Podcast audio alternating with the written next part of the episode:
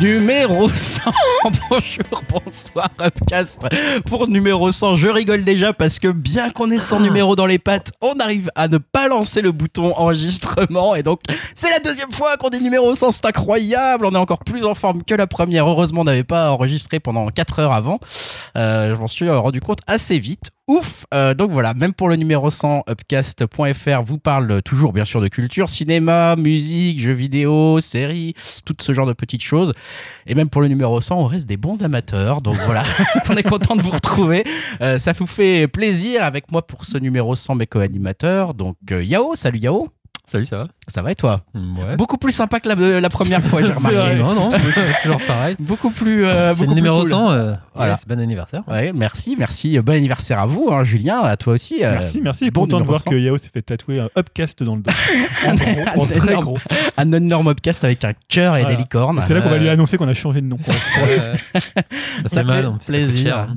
Ça fait plaisir. Et euh, bien sûr, euh, que serait un numéro 100 sans Dimitri Ça serait un numéro 0. Enfin, ça ne vaudrait rien. Dimitri, bien sûr. Salut, ça va Ouais, surtout qu'il y a déjà eu un numéro zéro. Donc, euh, ouais, C'est ouais, ça. Sinon, salut, ça va bien. Voilà, et puis on disait, c'est vrai qu'on le souligne, c'est notre numéro 100 officiel, euh, mais il y a eu euh, sans doute en fait plus de 100 numéros déjà, puisqu'on n'a pas compté les hors-séries, on n'a pas compté tous les autres trucs qu'on a fait un peu, un peu bizarre, le, le- le hors-série Retour vers le futur notamment, qu'on n'a pas compté, Et ça, dont t'as pas enregistré aussi. qu'on n'a pas enregistré non plus. Euh, voilà, donc... Ouais. euh, C'est pour ça qu'il y a- il y a des podcasts qui sont euh, plus récents que nous, mais qui ont plus de numéros. Ah bah ça c'est pas difficile parce que nous en plus on fait une pause tous les étés et on n'enregistre pas toutes les semaines. Donc euh, il y a quand même il y a des podcasts effectivement euh, voilà qui sont plus présents que nous sur la sphère podcastique et aussi dans l'actualité parce que bah, ils, font ils font toutes les semaines ils savent bien se mettre en valeur etc ce qu'on fait pas trop euh, ce qu'on disait juste avant dans le premier enregistrement hein. c'est pas pas notre habitude d'Upcast de parler on va dire des membres d'Upcast ou du, de l'histoire d'Upcast etc et ben c'est ce qu'on a décidé de faire un tout petit peu bien sûr pour ce numéro 100 je vous rassure ça sera pas très long on va revenir un petit peu sur la jeunesse du podcast euh, dans un premier temps, puis dans un deuxième temps, on s'est dit avec les, compères ici qu'on allait aussi euh, bah, parler culture, parce que c'est quand même euh, voilà le, but de ce podcast. Et donc, on va sélectionner des œuvres, une œuvre plus exactement, si on y arrive, par euh, grande thématique, donc cinéma, série, musique et jeux vidéo, qui a marqué notre décennie, hein, décennie euh, dans laquelle est né ce podcast, puisqu'il est né en 2014. Mais on va revenir jusqu'à 2010. Nous, on s'est autorisé ce, ce petit écart. Voilà, donc euh, tout un programme pour ce numéro 100 hein, qui n'est pas en public, qui n'est pas voilà, qui n'est même pas enregistré hein, pour la première c'est seulement, à- c'est seulement à cause de- du couvre-feu parisien qu'on n'a pas pu le faire en public. Voilà, c'est ça. On avait réservé on des salles. On il y avait avait tout des- prévu. Il y avait une, euh, les, les emails commençaient à fuser. Le community manager avait organisé des trucs avec des stripteaseuses, je sais pas quoi. Enfin bref, un truc complètement dingue. tu l'avais dit dans, la- dans le premier enregistrement qu'on a fait, mais euh, on enregistre le dimanche. Ce qui C'est était un vrai. peu C'est originellement. vrai, c'est vrai. Ah, le C'est retour à la vrai. source. Si vous sentez une certaine bonne humeur dans la voix, c'est parce qu'on n'est pas complètement claqué après une journée de boulot de merde. Non, là, on est frais presque, parce qu'il est presque le matin, il est 11h40, 7. Donc, euh, donc voilà, donc on est, on est prêt, on est chaud, et on va commencer tout de suite, si vous le voulez bien, en parlant, je crois, Julien, tu voulais, toi, euh, tu as suggéré qu'on revienne un peu sur l'historique du podcast, si j'ai bien compris. Oui, oui, parce que finalement, je vais te poser les premières questions, vu que finalement, tu es, euh, j'avais dit tout à l'heure, l'instigateur du podcast. Je maintiens, puisqu'il y a eu un numéro zéro, comme on disait. Alors, euh, est-ce que tu peux nous parler de ce numéro zéro Qui était dedans? Parce que moi, je suis arrivé au numéro 1, donc je ne suis pas le. Quels sont leurs réseaux? Quels sont les réseaux? Où Euh, sont-ils? Que deviennent-ils? Le numéro 0, il est, il était pas, il était pas, euh, il était pas très intéressant. Enfin, si, il était pas inintéressant, mais il était surtout euh, très long, je crois me souvenir. On n'était que deux. hein. Il y a- donc, Ouais. il y avait Stanislas, euh, mon frère, qui était dans le podcast pendant quoi une cinquantaine de numéros. Ouais, je pense. Il a fait quoi 2-3 ans? De 3 ans, ouais. On va dire la moitié du podcast en gros. Et, euh, et moi-même, voilà, on n'était que deux. Et le but, c'était surtout de tester notre système d'enregistrement qui était à l'époque très différent. On avait juste deux micros qui enregistraient en fait directement sur le micro nos voix.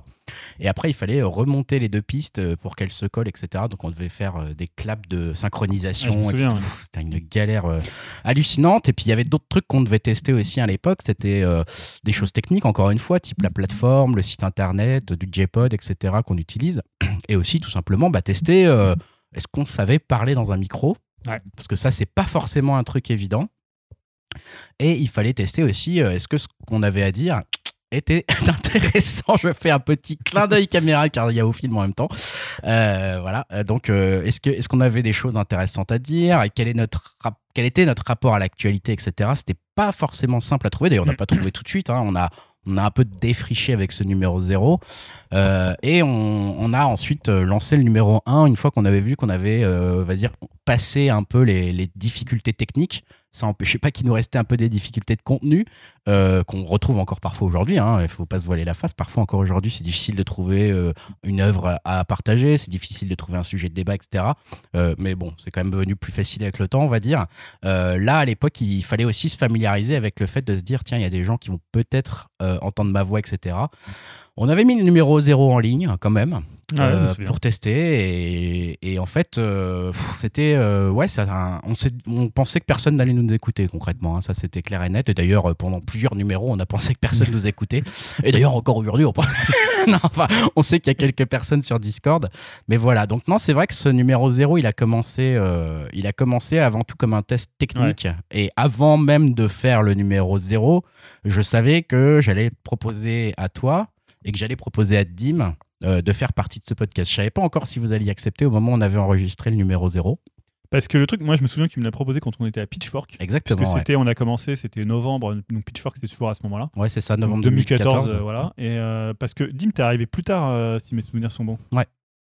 Ah, je suis- J'ai dû arriver vers le numéro 10 ou un truc comme ça. il me 10 semble. Moi, Ah ouais, je pensais plus que tard. t'étais. euh, Moi, je pensais plus tôt, je, tu vois. Je crois. Plus tôt, non. Non, Ah Je ouais. sais que ma première longtemps, hein, intervention, longtemps à c'était euh, à- par rapport à Gérard Armé, Ouais. euh, le festival du film fantastique, où euh, j'avais pas enregistré en, en direct avec vous, mais on avait fait une petite capsule avec Greg euh, un soir, euh, une petite demi-heure, où on avait fait l'enregistrement. Exactement. Et euh, seulement après, peut-être un ou deux numéros euh, plus tard, euh, c'est là que j'ai- je suis arrivé euh, pour le live. Ah, t'avais fait, il t'avait fait un test J'avais- en fait, on avait fait un enregistrement parce qu'on savait pas comment l'enregistrer en Ouais, direct au avec niveau lui à ce technique, moment-là. euh, c'était ça surtout la, la question en C'est- fait. Et puis il y avait aussi un côté qui était comme nous tous finalement. Est-ce que ça, est-ce que ça lui plaît à Dim Est-ce qu'il est à Mhm. l'aise avec l'idée, etc. Je me souviens que pour le premier enregistrement sur Gérard May, t'avais préparé comme un espèce de barbare, t'avais écrit toutes tes notes, etc.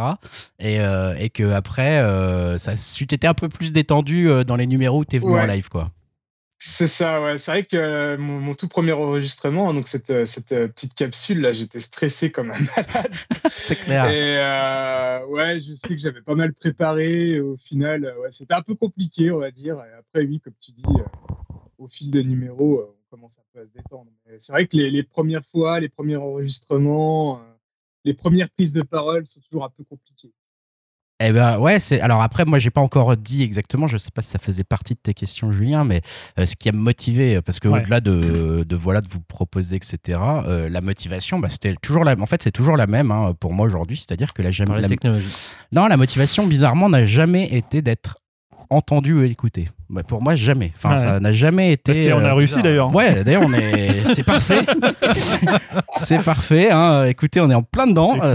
L'objectif est atteint. Objectif euh, check. contradictoire tout ça. Non, non, c'est vrai que ça. Non, non, c'était pas du tout de. Enfin, c'était, c'était, ça faisait partie du truc parce que Oui. tu fais un podcast, mais Oui, pas pour rien. c'était pas euh, du tout. Enfin, voilà, moi j'étais content si on avait euh, trois auditeurs, quoi. Vraiment, mais au sens littéral du terme. Ça n'a jamais été dans mes objectifs. Même, même Ouais, maintenant, on regarde jamais les, les statistiques. On sait pas du tout combien de personnes nous écoutent. Ah, on sait pas c'est compliqué souvent de savoir euh, En plus, entre les abonnements, euh, d'où ça vient. Je, je sais jamais comment on calcule la- l'audience d'un podcast. Ah non, non, mais ça, bon. Puis alors, nous, on s'en fout. Voilà, que, bah, justement, je pense qu'on est un peu tous les quatre dans le même délire. C'est-à-dire que c'est pas tellement les auditeurs. Enfin, le fait d'être écouté qui nous intéresse par beaucoup de monde, etc. C'est. Enfin, moi, je l'avais avant, tout commencé parce que je voulais avoir une excuse, entre guillemets, une occasion fixe euh, d'avoir une excuse de parler de culture avec euh, mes amis et avec mon frère à l'époque.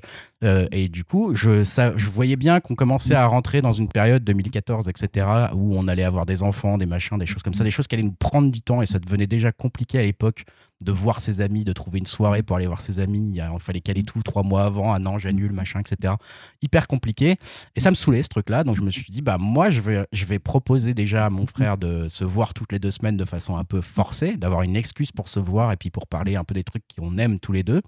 Et euh, donc à mes amis aussi. En plus, Dimitri, euh, ça faisait très longtemps qu'on était amis aussi et on se voyait de moins en moins parce qu'on avait la distance qui, nous séparait, Dimitri étant à Metz et, nous à Paris. Et du coup, je me suis dit, merde, ça me fait chier parce qu'on on se parle de moins en moins avec Dimitri. Et, euh, et maintenant, euh, j'avais j'avais envie de trouver une bonne excuse pour finalement renouer aussi le lien avec Dim, euh, qu'on puisse avoir finalement cette excuse de, comme à l'époque, quoi, parler ensemble de nos délires de films, de machins, de Ah, jeux parce que vidéo. Dim, tu le connais depuis. euh, Dim, je le connais depuis le lycée, depuis la seconde. Ah oui, de, oui, du lycée, ouais, facile. C'est ça, voilà. Donc, euh, et, et c'est vrai que ça me manquait cette histoire, et je voyais bien qu'en devenant adulte, si tu créais pas l'occasion, euh, l'occasion se créait pas pour toi parce que euh, sinon tu te fais euh, aborder par le, par le, absorbé, absorbé par le quotidien et par le, par le travail. Donc c'était ça en fait la vraie origine et la vraie motivation du podcast. Et pour moi, c'est toujours celle-ci. C'est toujours continuer à trouver une excuse entre guillemets pour continuer à se voir et à parler des trucs qu'on aime ensemble. Euh, voilà, je suis très content qu'on ait des auditeurs et surtout des fidèles avec qui on peut, de, on peut un peu se marrer quand même sur le Discord. Et ça rajoute, on va dire, des, des amis presque. Bon, on les connaît pas forcément en vrai tous, mais voilà, il y a- il y a- on se retrouve un petit peu dans les personnalités de, Mhm. de ce qu'ils aiment, etc., dans les débats de ce qu'ils aiment. Parce que quelque part, ça rassure, c'est sympa, c'est rigolo et ça permet de continuer le truc. Euh, maintenant, voilà, qu'il n'y ait pas euh, 50 000 auditeurs, euh, je- voilà, ça n'a jamais été la priorité, en tout cas pour moi.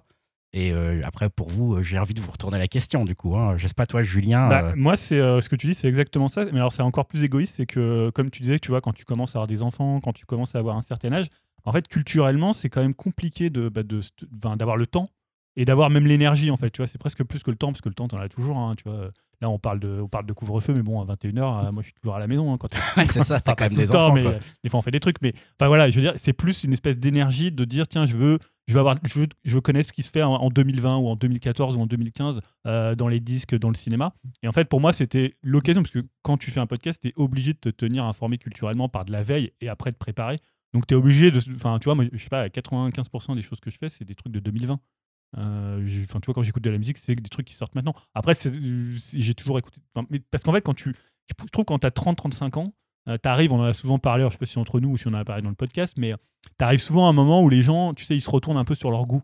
Ils regardent un peu les mêmes. Alors peut-être un peu moins sur les séries et les films, mais par exemple, ils écoutent un peu les mêmes disques. euh, tu vois, il y a un espèce de truc un peu retour en arrière, un peu où tu bloques en fait culturellement. Et moi, je pense que c'était une époque où j'avais besoin de euh, bah, d'avoir en fait euh, des goûts culturels euh, qui continuent, tu vois, à être stimulants en fait. Donc quand tu fais un podcast, comme tu disais tout à l'heure, bah, es, finalement, tu es obligé de te Enfin, obligé, non, mais t'es, enfin voilà, faut se, faut se tenir motivé, au courant, t'es motivé pour le faire, et donc c'est une occasion de le faire. Parce que des fois, tu as le côté un peu paresseux qui fait que bah, t'es là, tu, tu, te- tu, tu t'écoutes toujours les mêmes vieux disques C'est ça. années 90. Et d'ailleurs, c'est marrant parce que je me souviens que quand je t'ai proposé à Pitchfork, euh, t'as tout de suite dit oui en Ah ouais. fait. C'était pas du tout un truc genre je vais réfléchir, Non, ouais. etc. Ça a été dans la soirée. Je fais ouais, ouais, bien dans les sûr. séries. Ah non, mais Bah, c'était, on sentait qu'il avait envie quoi. Et Enfin, tu vois, en fait, il faut aussi replacer 2014. C'est-à-dire, c'était, il y avait moins de podcasts, mais on n'était pas, on n'est pas arrivé dans la première vague des podcasteurs. Tu vois, tu peux dire en France, il y a eu notamment de Gameblog qui avait fait un premier podcast jeux vidéo qui, qui marchait bien. Il y avait, alors moi, enfin, la grosse influence pour moi, c'était surtout au bas gauche droite, qui était un podcast euh, jeux vidéo.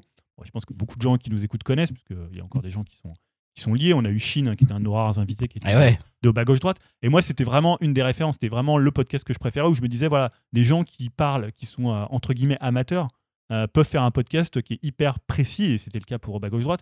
Et tu vois, et donc nous, on est arrivé un peu dans cette vague où il y avait un peu moins de podcasts que maintenant. Il n'y avait pas tous les gens qui disaient, ah, le podcast, c'est un truc d'avenir. Tu sais, ça, on n'en parlait pas beaucoup. Mais par contre, il y avait beaucoup de podcasts qui commençaient à se monter ou qui existaient déjà, euh, notamment en jeux vidéo, en cinéma. Il y avait déjà plein de trucs, ou même sur YouTube. Mais c'était une époque où je pense qu'il y en avait un petit peu moins que maintenant. Ah oui, il y en Euh, avait beaucoup moins que maintenant quand même. alors après, c'est pas pour ça que tu te fais une place plus facilement, parce que je pense que c'est d'autres euh, euh, ressorts pour te faire une place. non, non. Mais je trouve que t'avais, euh, non, mais tu vois, c'était assez motivant. euh, tu vois, moi, je- et puis moi, j'ai toujours été fan de radio. Quand j'étais petit, j'écoutais beaucoup la radio. Je me rappelle dans les années 90. Bah, non, un peu après, moi, j'écoutais beaucoup Max. Euh, Ouais, Max. Max, euh, le Star System sur Fun Radio. Tu vois, j'ai grandi avec C'est ça. pas Skyrock? Non, j'y crois pas du Ah tout. là là. Un petit peu à l'époque, j'écoutais un peu Maurice quand euh, ouais, Maurice. Maurice, euh, Qui va là, je te prie.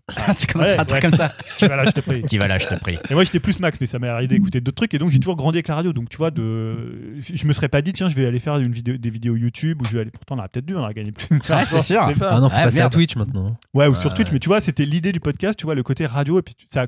On... Alors aujourd'hui, il y a plein de podcasts avec des dons, des Patreons. Ils vous disent que ça fait vivre le podcast. Après, c'est pas hyper cher de faire un podcast. Je veux pas dire qu'il faut pas Non, être payé non, non, pour on faire a un investi podcast. un hein. petit peu. Hein, mais- Et Ouais. puis c'est bien, ils choisissent d'être payés, ils font ce qu'ils veulent. Voilà, mais ne pas le cacher derrière des trucs. Ah, ça permet de payer les jeux auxquels on joue, les, les disques Ouais. qu'on est. Non. Voilà, si, il y a ta télé faites. derrière, la full, Ah, voilà, je. HDR cachée. Non, mais en vrai, en vrai, c'est vrai que. La en OLED, fait, je l'ai payé avec, euh, avec ma prime Covid du boulot. Mais...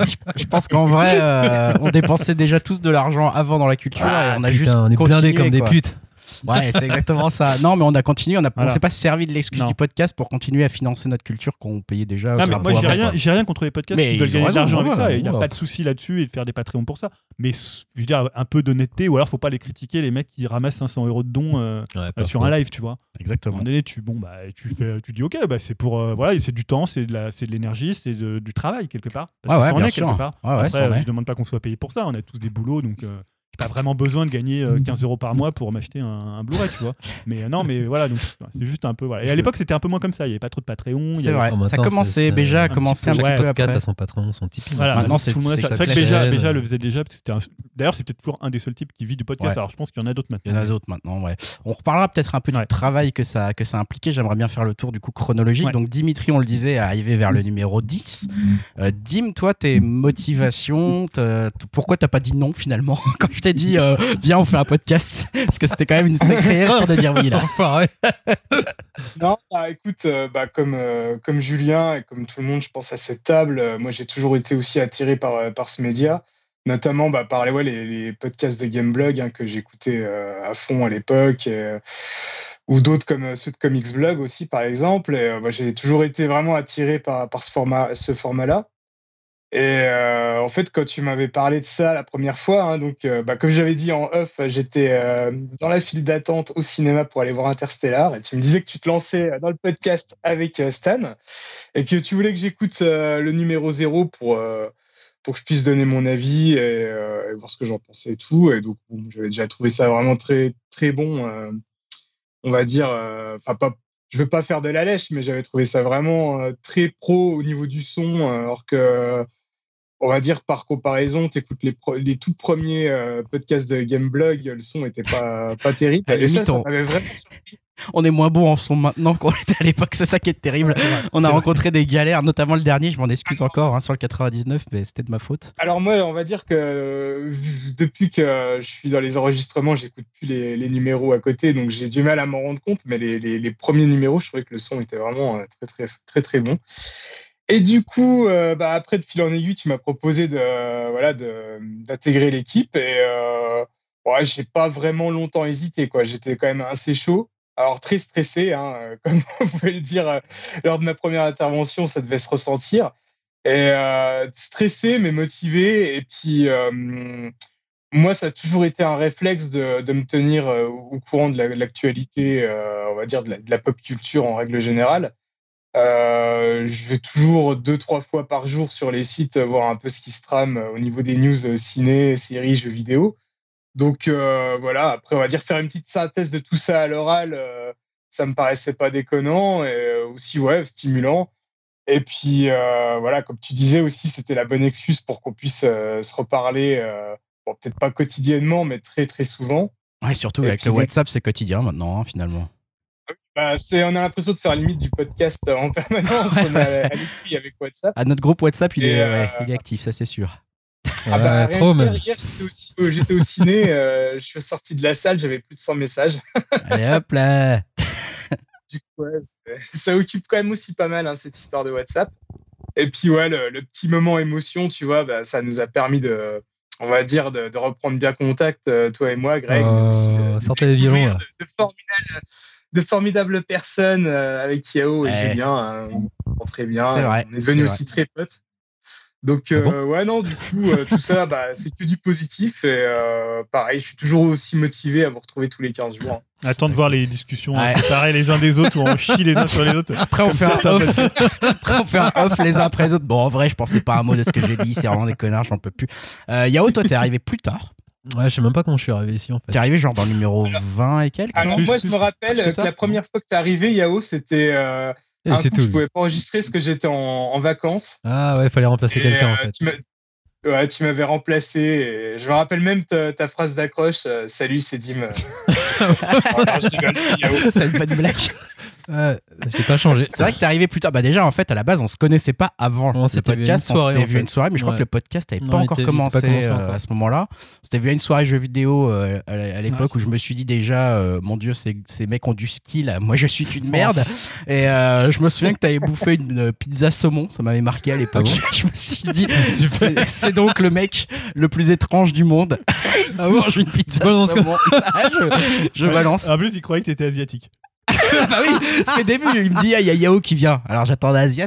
Ah, t'as pas été, t'as J'ai été été- déçu. Hein. Ouais. J'étais surpris jusqu'au bout, là, ça c'est sûr. Euh, Ah, mais ça moi me veut aussi, rien dire, hein, quand tu sais, je peux être quand- asiate, hein. La première fois que je t'ai entendu dans le podcast, euh, celui où j'étais pas là, je croyais aussi que t'étais un petit asiatique. euh. Allez, c'est bon, ça. Bam alors, Ah, les eh six non, ici, eh non, eh non, non, non, pas Ah, du c'est tout. pas grave, t'aurais pu. T'aurais Ah, pu, t'aurais pu. Ce sont des gens très bien.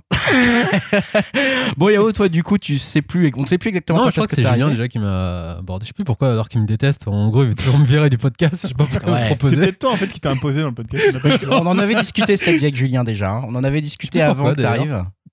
Non, De- tu m'avais proposé en fait. Bah peut-être. oui. Ouais, ouais, Alors, on t'avait aucun proposé. souvenir Je de ça. si, si, en en fait, nous, moi, je me souviens qu'on en avait discuté avec Julien et que justement, on se disait, ça serait bien à un moment de faire tourner un petit Ah, peu les les, minorités, les ça, paroles, ouais, les les- on minorités avait besoin, visibles, ouais. voilà, c'est ça, on Par voulait rapport au remboursement du podcast.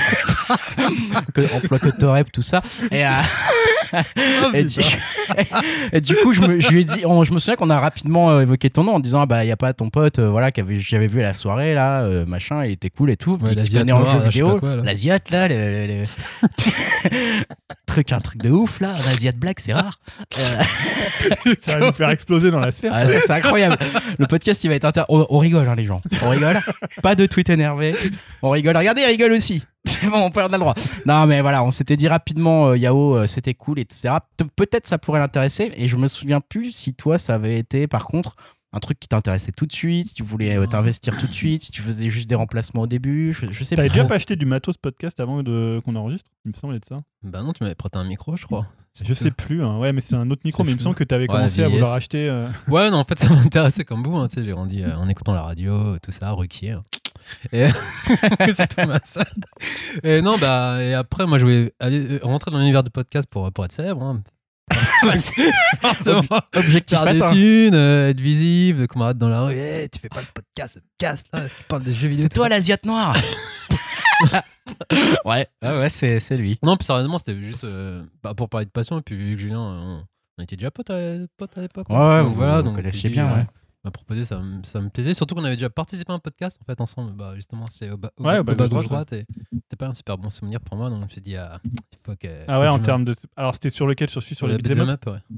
Ouais. Ah, qu'on vous a- aviez beaucoup bossé. Hein. Ah bah ouais, parce qu'en fait, on avait bossé. Bon, Chine, il- lui, il bossait pas trop ce qu'il était. euh, Non, mais Animateur J'étais Ouais. déçu donc de ma prestation. Mais bon, voilà, Julien était nickel dedans et je me suis dit, ah putain, il me faut, il me faut une revanche, tu vois. Donc. Ah. Et puis là, en plus là, ça me parlait un peu plus vu que c'était un peu plus diversifié. Donc il y avait des ciné, euh, Ouais. séries. euh, donc c'était. Ah, plus, puis honnêtement, euh, quand tu faisais au gauche droite, moi je trouve que c'était plus stressant parce que c'était. Enfin, moi, tu vois, j'étais fan. Donc quand t'arrives et que tu fais un numéro au bas, au bas gauche droite, il y a un carré, côté. Voilà, t'es là, t'as quand même. je veux dire, ils avaient une communauté où les gens. C'était quand même un podcast Ah, qui avait c'était des tueurs en termes de connaissances Donc t'arrives, vidéo, t'es quoi. là, tu vois, tu te dis. euh, Ouais. ah, bon, là, ça va parce que sur euh, c'était nous qui avions beaucoup préparé. aussi, ouais. Là, tu pouvais pas ne pas connaître le nom du, de l'assistant Ah bah, moi, je, je réalisateur crois du que j'avais vidéo. j'avais jamais autant préparé un podcast Ah que ouais. celui-là. hein. Ça, Et après, hop, euh, ça, je confirme. Moi, j'ai fait 3-4 podcasts chez eux. euh, voilà, tu, je préparais plus que. Parce que tu, tu vois, tu peux pas, tu peux pas arriver et te dire, ouais, putain, je sais pas ce truc-là. Ou... Oui, alors qu'ici, on est quand même un peu plus cool sur le. On Non, a oublié le nom du réalisateur, etc. Mais c'était enfin, normal aussi, tu vois, Pas quand du tu- tout au bas gauche droite, quand t'es très t'es hein. invité chez les gens, tu te, comportes différemment de chez toi. tu C'est ça. Là, on est chez nous. Voilà. On peut salir le sol. On peut y aller. Et donc, ouais, pour revenir, non, j'ai pas hésité, je crois. Il m'a dit, bah ouais, je vais, je vais tenter. C'est- C'était euh, le fait de un peu, tu sais, c'est tu sais, Ouais. parler euh, dans un micro, truc que je suis toujours pas à l'aise en plus, j'aime pas Et ça. ouais, ouais, c'est difficile. hein. Et évident, ouais, c'est pas évident. Donc voilà, c'était le challenge. Et puis euh, de faire d'autres connaissances. Puis je t'avais déjà vu une fois. Je me suis dit, ouais, c'est bon, il a une bonne tête et il ressemble à Kian Kojandi. euh. Voilà, je sais pas si on peut qualifier va bonne tête. Et, et puis Dim, euh, j'avais écouté, j'ai trouvé super et tout à l'époque. Je me suis dit, c'est le correspondant à Gérard Armé et tout. C'est et incroyable. Et donc voilà, puis de fil en aiguille, puis ben, ça m'a plu et puis je suis, je suis resté, et même si Julien il veut à chaque fois me cliquer, Mais non, je sais pas tout. pourquoi. Après, moi je trouve que la, la difficulté dans le podcast, c'est-à-dire que moi quand je suis arrivé, je- par exemple, je connaissais pas Dim, bon, euh, je connaissais Jack Greg, mais c'est toujours difficile en fait de trouver une alchimie Alors après, parfois, tu as aussi ce côté un peu lassitude parce que tu fais un peu toujours les mêmes blagues, tout ça. Mais en fait, quand tu, on a commencé à 3, après, quand tu rajoutes une quatrième personne, tu as quand même un truc à trouver. Ouais, complètement. Euh, tu vois, quand tu te passes ta parole, euh, les, les blagues, le côté un peu privé de joke. Donc, tu vois, quand moi, c'était pas. euh, moi, c'était. Enfin, pour, pour Dim, par exemple, c'était plus pour des raisons techniques, comme il était loin. Et après, pour ce truc où tu te dis, tu vois, quand cette année est partie, bah, faut que tu retrouves une autre dynamique. Après, par exemple, il y a Elohim qui était arrivé, donc faut. Ah oui, c'est vrai. Ah, tu Ouais. vois, c'est pas, c'est pas Ouais. évident, en fait, d'arriver là. Ça fait longtemps qu'on est quatre. Donc, euh, tu vois, ça- je, je trouve que ça fonctionne bien. Euh, après, ça serait bien des fois d'avoir des nouvelles personnes parce que à un Bien moment, sûr, ouais. tu as besoin d'amener d'autres gens, d'autres voix, tout ça. Mais c'est vrai que c'est pas évident quand tu changes euh, en fait la structure de. Bah, c'est vrai que euh, là, on aimerait bien aussi euh, varier. On, on avait parlé de la présence d'une fille, par exemple, hein, puisqu'on est quand même que des mecs depuis Ouais, le début, bon, entre Stan et Faut Elohim. pas non plus que ce soit un, Non, mais soit un bon, prétexte parce que c'est une fille. tu- non, non, mais ça serait bien d'avoir voilà une connaissance euh, féminine qui voudrait aussi parler de son Ouais. point de vue pour varier aussi un peu les points de vue. Ça pourrait être euh, n'être que plus intéressant. Enfin voilà, c'est pas toujours. En fait, euh, c'est pas toujours si facile que ça de trouver des gens qui Ouais, veulent bien parler dans le on a un peu de podcast. changer en, ayant des invités, notamment avec Ben. Ouais, on avait essayé. C'est- pas évident aussi d'avoir des gens. hein. Bah, je vous le confirme. moi. Ouais, Il y a ouais. Des refus sur refus. C'est Ah, toi, tu tapes peut-être un peu Un trop. peu haut, peut-être. On a invité Macron. mais non, même pas. Mais même en parlant de potes ou de connaissances qui disent ouais, mais après, faut les relancer, c'est pas évident aussi. Ils Ouais. ont leur, vrai que c'est compliqué. Et tu vois, même euh, Elohim qui est resté pendant quoi, une vingtaine de numéros peut-être? Euh, voilà, c'était un super moment, je trouvais, quand il était là aussi. Euh, il apportait en plus un truc complètement Ouais, dingue différent. avec sa culture complètement folle et, hardcore et bizarre, etc. Et, euh, et c'est vrai que lui aussi, euh, mine de rien, bah, au, bout- au bout de 20 podcasts, il a changé un peu de situation familiale, Ouais. il a changé de métier, etc. C'est normal que ça prend du temps, en fait, quand Ah même. bah, plus, rien que l'enregistrement prend du temps. De en rien, fait. ouais. Faut savoir que pour lui, il est au Canada, donc Mm. en fait, il enregistrait pendant qu'il était au boulot. décalage, Ouais, ouais. Tu vois, il, il se mettait dans une salle et donc nous on enregistrait le soir, lui il enregistrait c'était il faisait réunion, quoi. Il faisait genre j'ai une réunion et il enregistrait pendant Ouais. sa réunion, quoi. Donc, euh, C'est chaud, quand même, mec. Ah ouais, il Ouais, mais comme tu dis, c'est du boulot, faut se caler à chaque fois à une date, Ouais. c'est pas évident, surtout avec la famille, tout ça, donc c'est Ouais. c'est aussi contraignant, mine de rien, tu vois, c'est cool, euh, mais en off, c'est c'est quand même euh, assez hard par moment. C'est assez hard. C'est devenu moins hard quand même. Je fais une petite parenthèse euh, avant, peut-être qu'on passe à la suite. Je sais pas les autres questions que Julien avait, mais, mais euh, c'est vrai que je disais, on va revenir peut-être sur le travail que ça nécessite, que ça que c'est nécessité. J'ai envie de parler au passé presque cette fois, Ouais.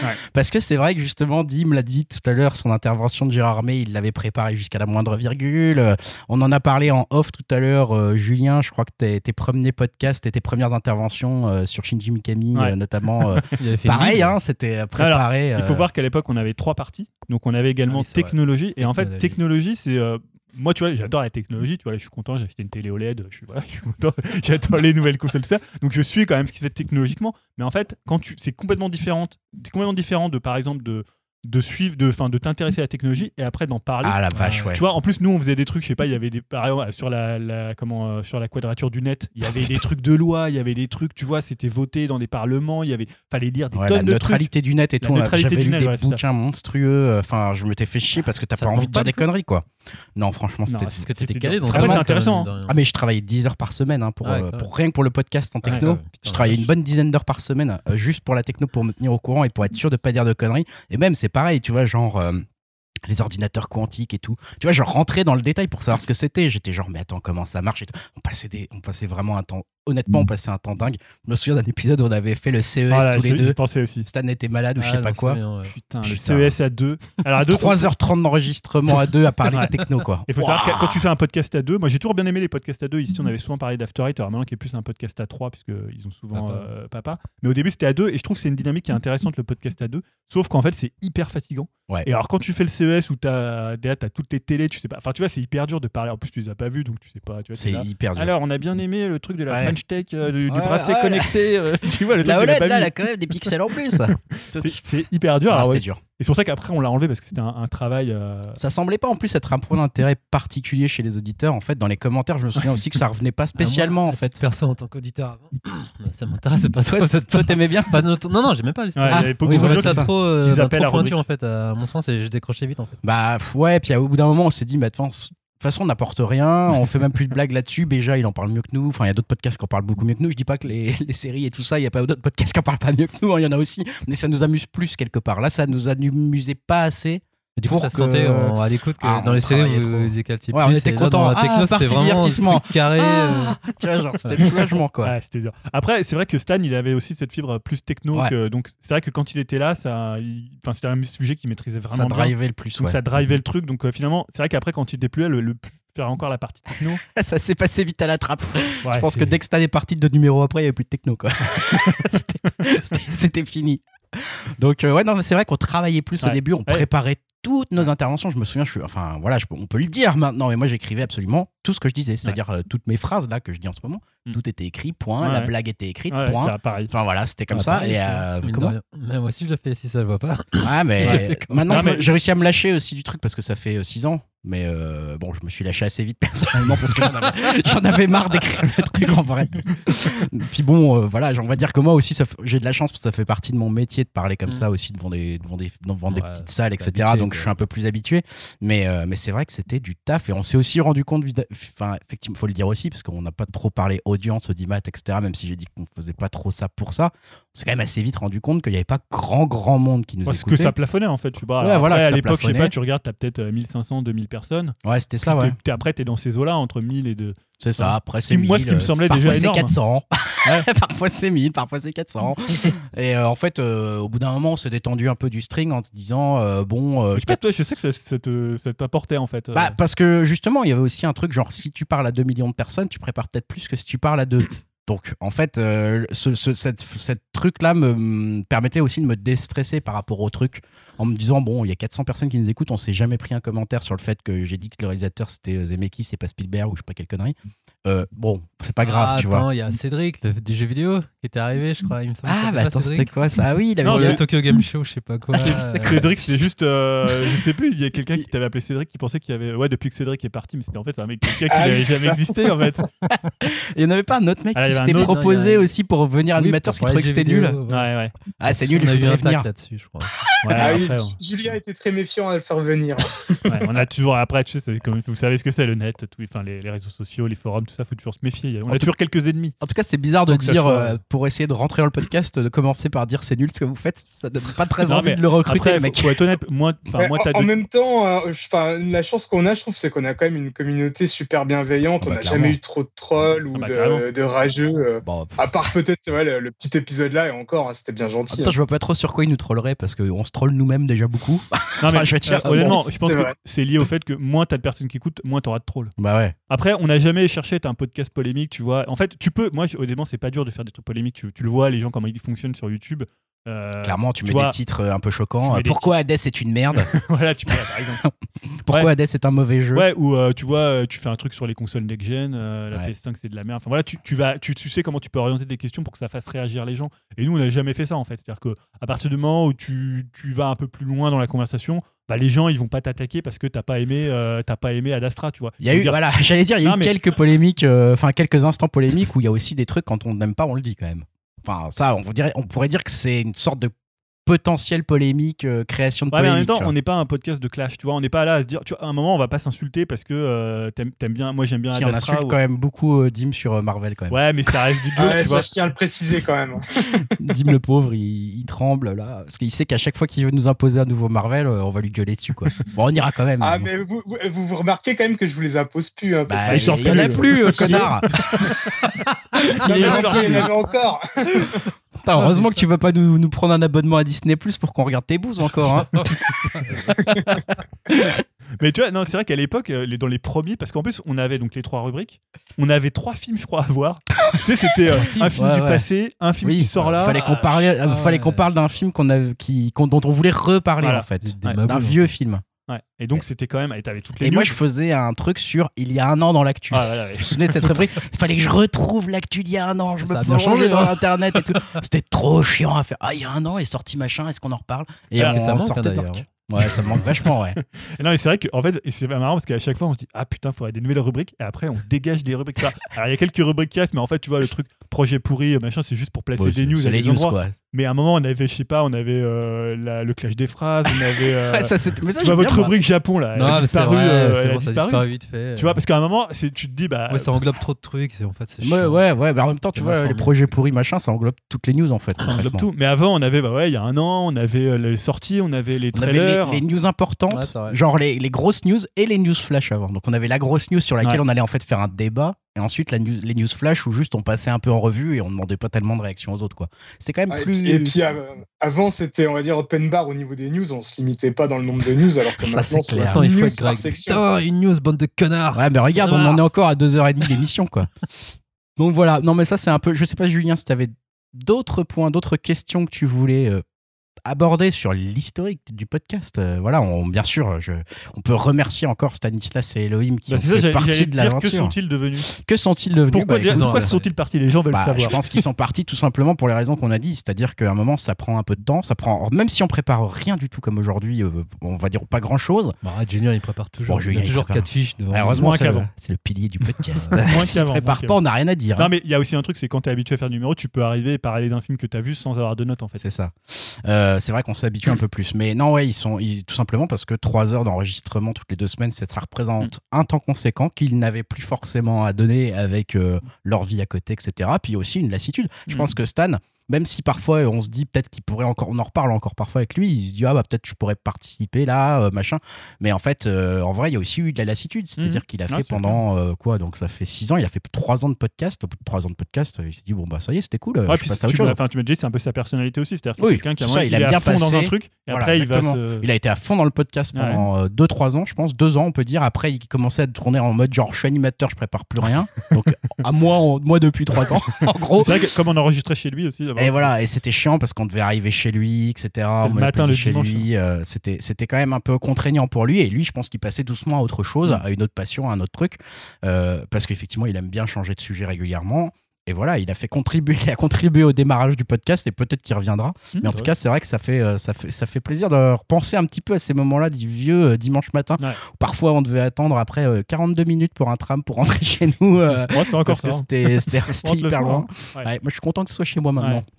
Donc voilà, voilà. Non, euh, bah écoute, euh, merci, euh, Bah oui. merci à vous pour ces instants euh, vécus de ces. Bon, alors, 100 pour les podcasts. numéros de 200, il n'y a pas forcément de futur, d'ambition, euh, tu vois. qu'est-ce Alors, quoi on disait, Yao parlait des invités. Ouais, ça serait. C'est vrai qu'avec Ben Fiquet, euh, là-dessus, je peux encore remercier Yao parce que c'était son initiative et j'avais trouvé ça. Ouais, euh, bien sûr, lancé, hein, mais là, c'est Ben c'est un peu Fiquet dur. là. était extrêmement intéressant Ouais. aussi. hein. Je, je le remercie encore. Je sais pas s'il nous écoute, mais euh, le, le- le fait même en tant que podcasteur de, de faire cette interview et d'entendre ce mec passionnant raconter son histoire, ça avait aussi relancé un peu l'intérêt du podcast. C'était un truc qu'on n'avait jamais fait vraiment. Et surtout pour un jeu qu'on aimait en plus. Et c'était top. Enfin, c'était moi j'avais adoré enregistrer, j'avais adoré le réécouter. Euh, j'avais trouvé ça super intéressant à faire. Donc c'est vrai qu'on pourrait essayer d'avoir Bah, plus hein, d'invités. comme je disais.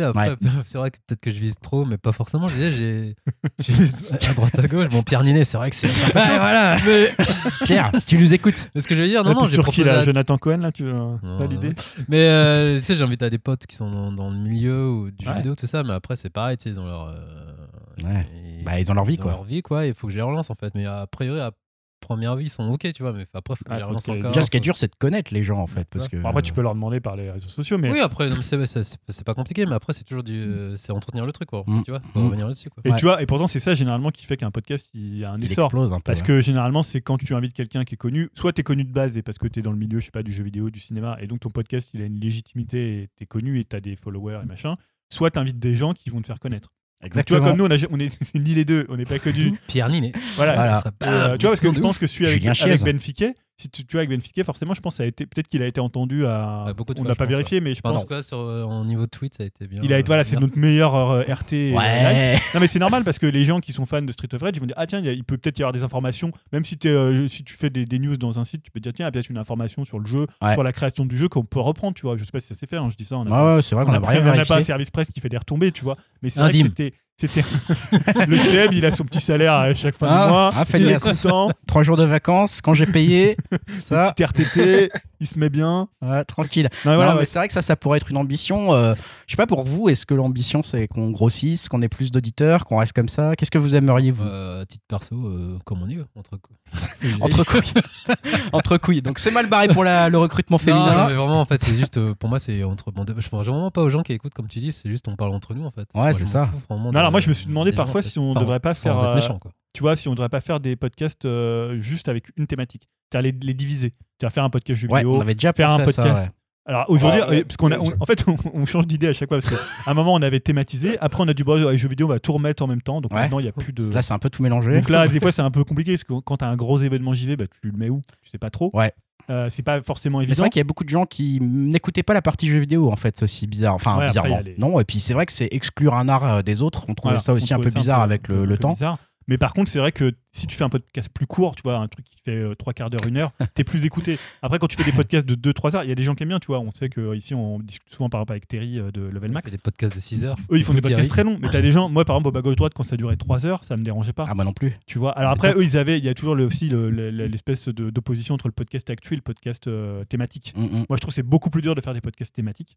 Euh, C'est beaucoup très, très plus de préparation. Après, et moi, je trouve ça moins intéressant à écouter. Donc, euh, Moi, c'est l'inverse. Ouais, je sais que après, moi, moi, je préfère la l'actu, mais euh, Après, euh, est-ce qu'on arriverait à faire des podcasts qui durent vraiment une heure ou moins? J'ai un gros doute Ouais, là-dessus. c'est mort là. non, mais après, on peut les diviser. On fait, on enregistre 3 heures. euh, on part, on prend la partie cinéma, série, et puis on fait des petits modules. Ouais. euh, À un moment, je me demandais, moi personnellement, ça j'en avais, je, je crois, jamais vraiment parlé, si on n'enregistrerait pas un espèce de truc euh, uniquement sur la musique, en fait, toutes les semaines, en plus du, du podcast normal. hein.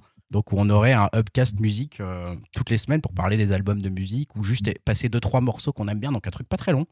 Parce que bah, c'est vrai qu'on a quand même la chance d'avoir Julien qui s'y connaît bien et qui suit vachement l'actu- l'actualité musicale. Et moi, toujours, je me suis toujours souvent dit, justement, comme tu le disais, c'est un truc que tu fais qui est un effort. C'est cool de pouvoir en faire profiter les gens. Moi, je suis toujours en galère de me dire, attends, qu'est-ce qui sort ce vendredi? Qu'est-ce que je dois écouter, etc. Et en fait, je trouve ça intéressant d'avoir un podcast qui te dit, bah écoutez ça, c'est vraiment pas mal, etc., qui t'explique un petit peu pourquoi. Je me suis posé cette question, mais ça voudrait dire avoir deux podcasts, dont, euh, enfin, sur la même chaîne, etc., sur le même feed. Bon, compliqué, peut-être trop compli- trop d'investissement, je sais pas. Donc euh, compliqué la- l'avenir. Enfin, je sais pas trop. Ouais, je suis un peu comme Yao. Moi, je me dis bon bah le, restons comme ça, puis on verra comment ça évolue. euh, C'est vrai qu'il y a une lacune podcast, podcast musique. Hein. C'est pas Ah bah forcément le. euh, ouais. Après, moi, j'aurais bien voulu aussi détailler genre tout ce qui est spectacle, bouquin, tu vois. Genre Ouais. truc qu'on en, on en parle pas tellement et Non. ça, ça me manque aussi. Même en termes d'anime. Et d'ailleurs, avec Edim, on va monter aussi notre podcast parallèle. On va parler d'animation. Allez-y, hein. Ah bah écoute, avec plaisir. non, mais en plus, je voulais revenir sur ce que tu disais en termes de boulot. T'as pas parlé du montage aussi. Il y a du montage. Ouais, ouais, tu vois. ouais, Moi, de mon côté, je m'occupe des bannières et tout ça. Ça prend aussi. du C'est vrai, c'est vrai. C'est vrai qu'on n'a pas parlé de ça. Bon, après le montage, il prenait beaucoup de temps au début, beaucoup, beaucoup de temps, parce que c'était pas les mêmes solutions techniques, il fallait aligner les pistes, etc. C'était très chiant à retrouver le, le même moment, etc. Donc euh, voilà, c'était hyper long. Euh, depuis qu'on a les consoles, on va dire, euh, on est quand même dans un enregistrement où on fait pas vraiment de petits apartés en disant stop, Mm. putain, j'enregistre un truc, là j'ai besoin de tousser, machin, si on tousse, bah, Ouais. on tousse. quoi. Non, c'est Euh, voilà. très live. hein. C'est très live, euh, je coupe quasiment rien au montage en Ouais. vrai. hein, euh, Alors, à part le dernier où on n'a rien compris. Ouais, bah, le dernier. euh, Ouais, non, Ah, mais- mais qu'est- C'était quoi ce cut?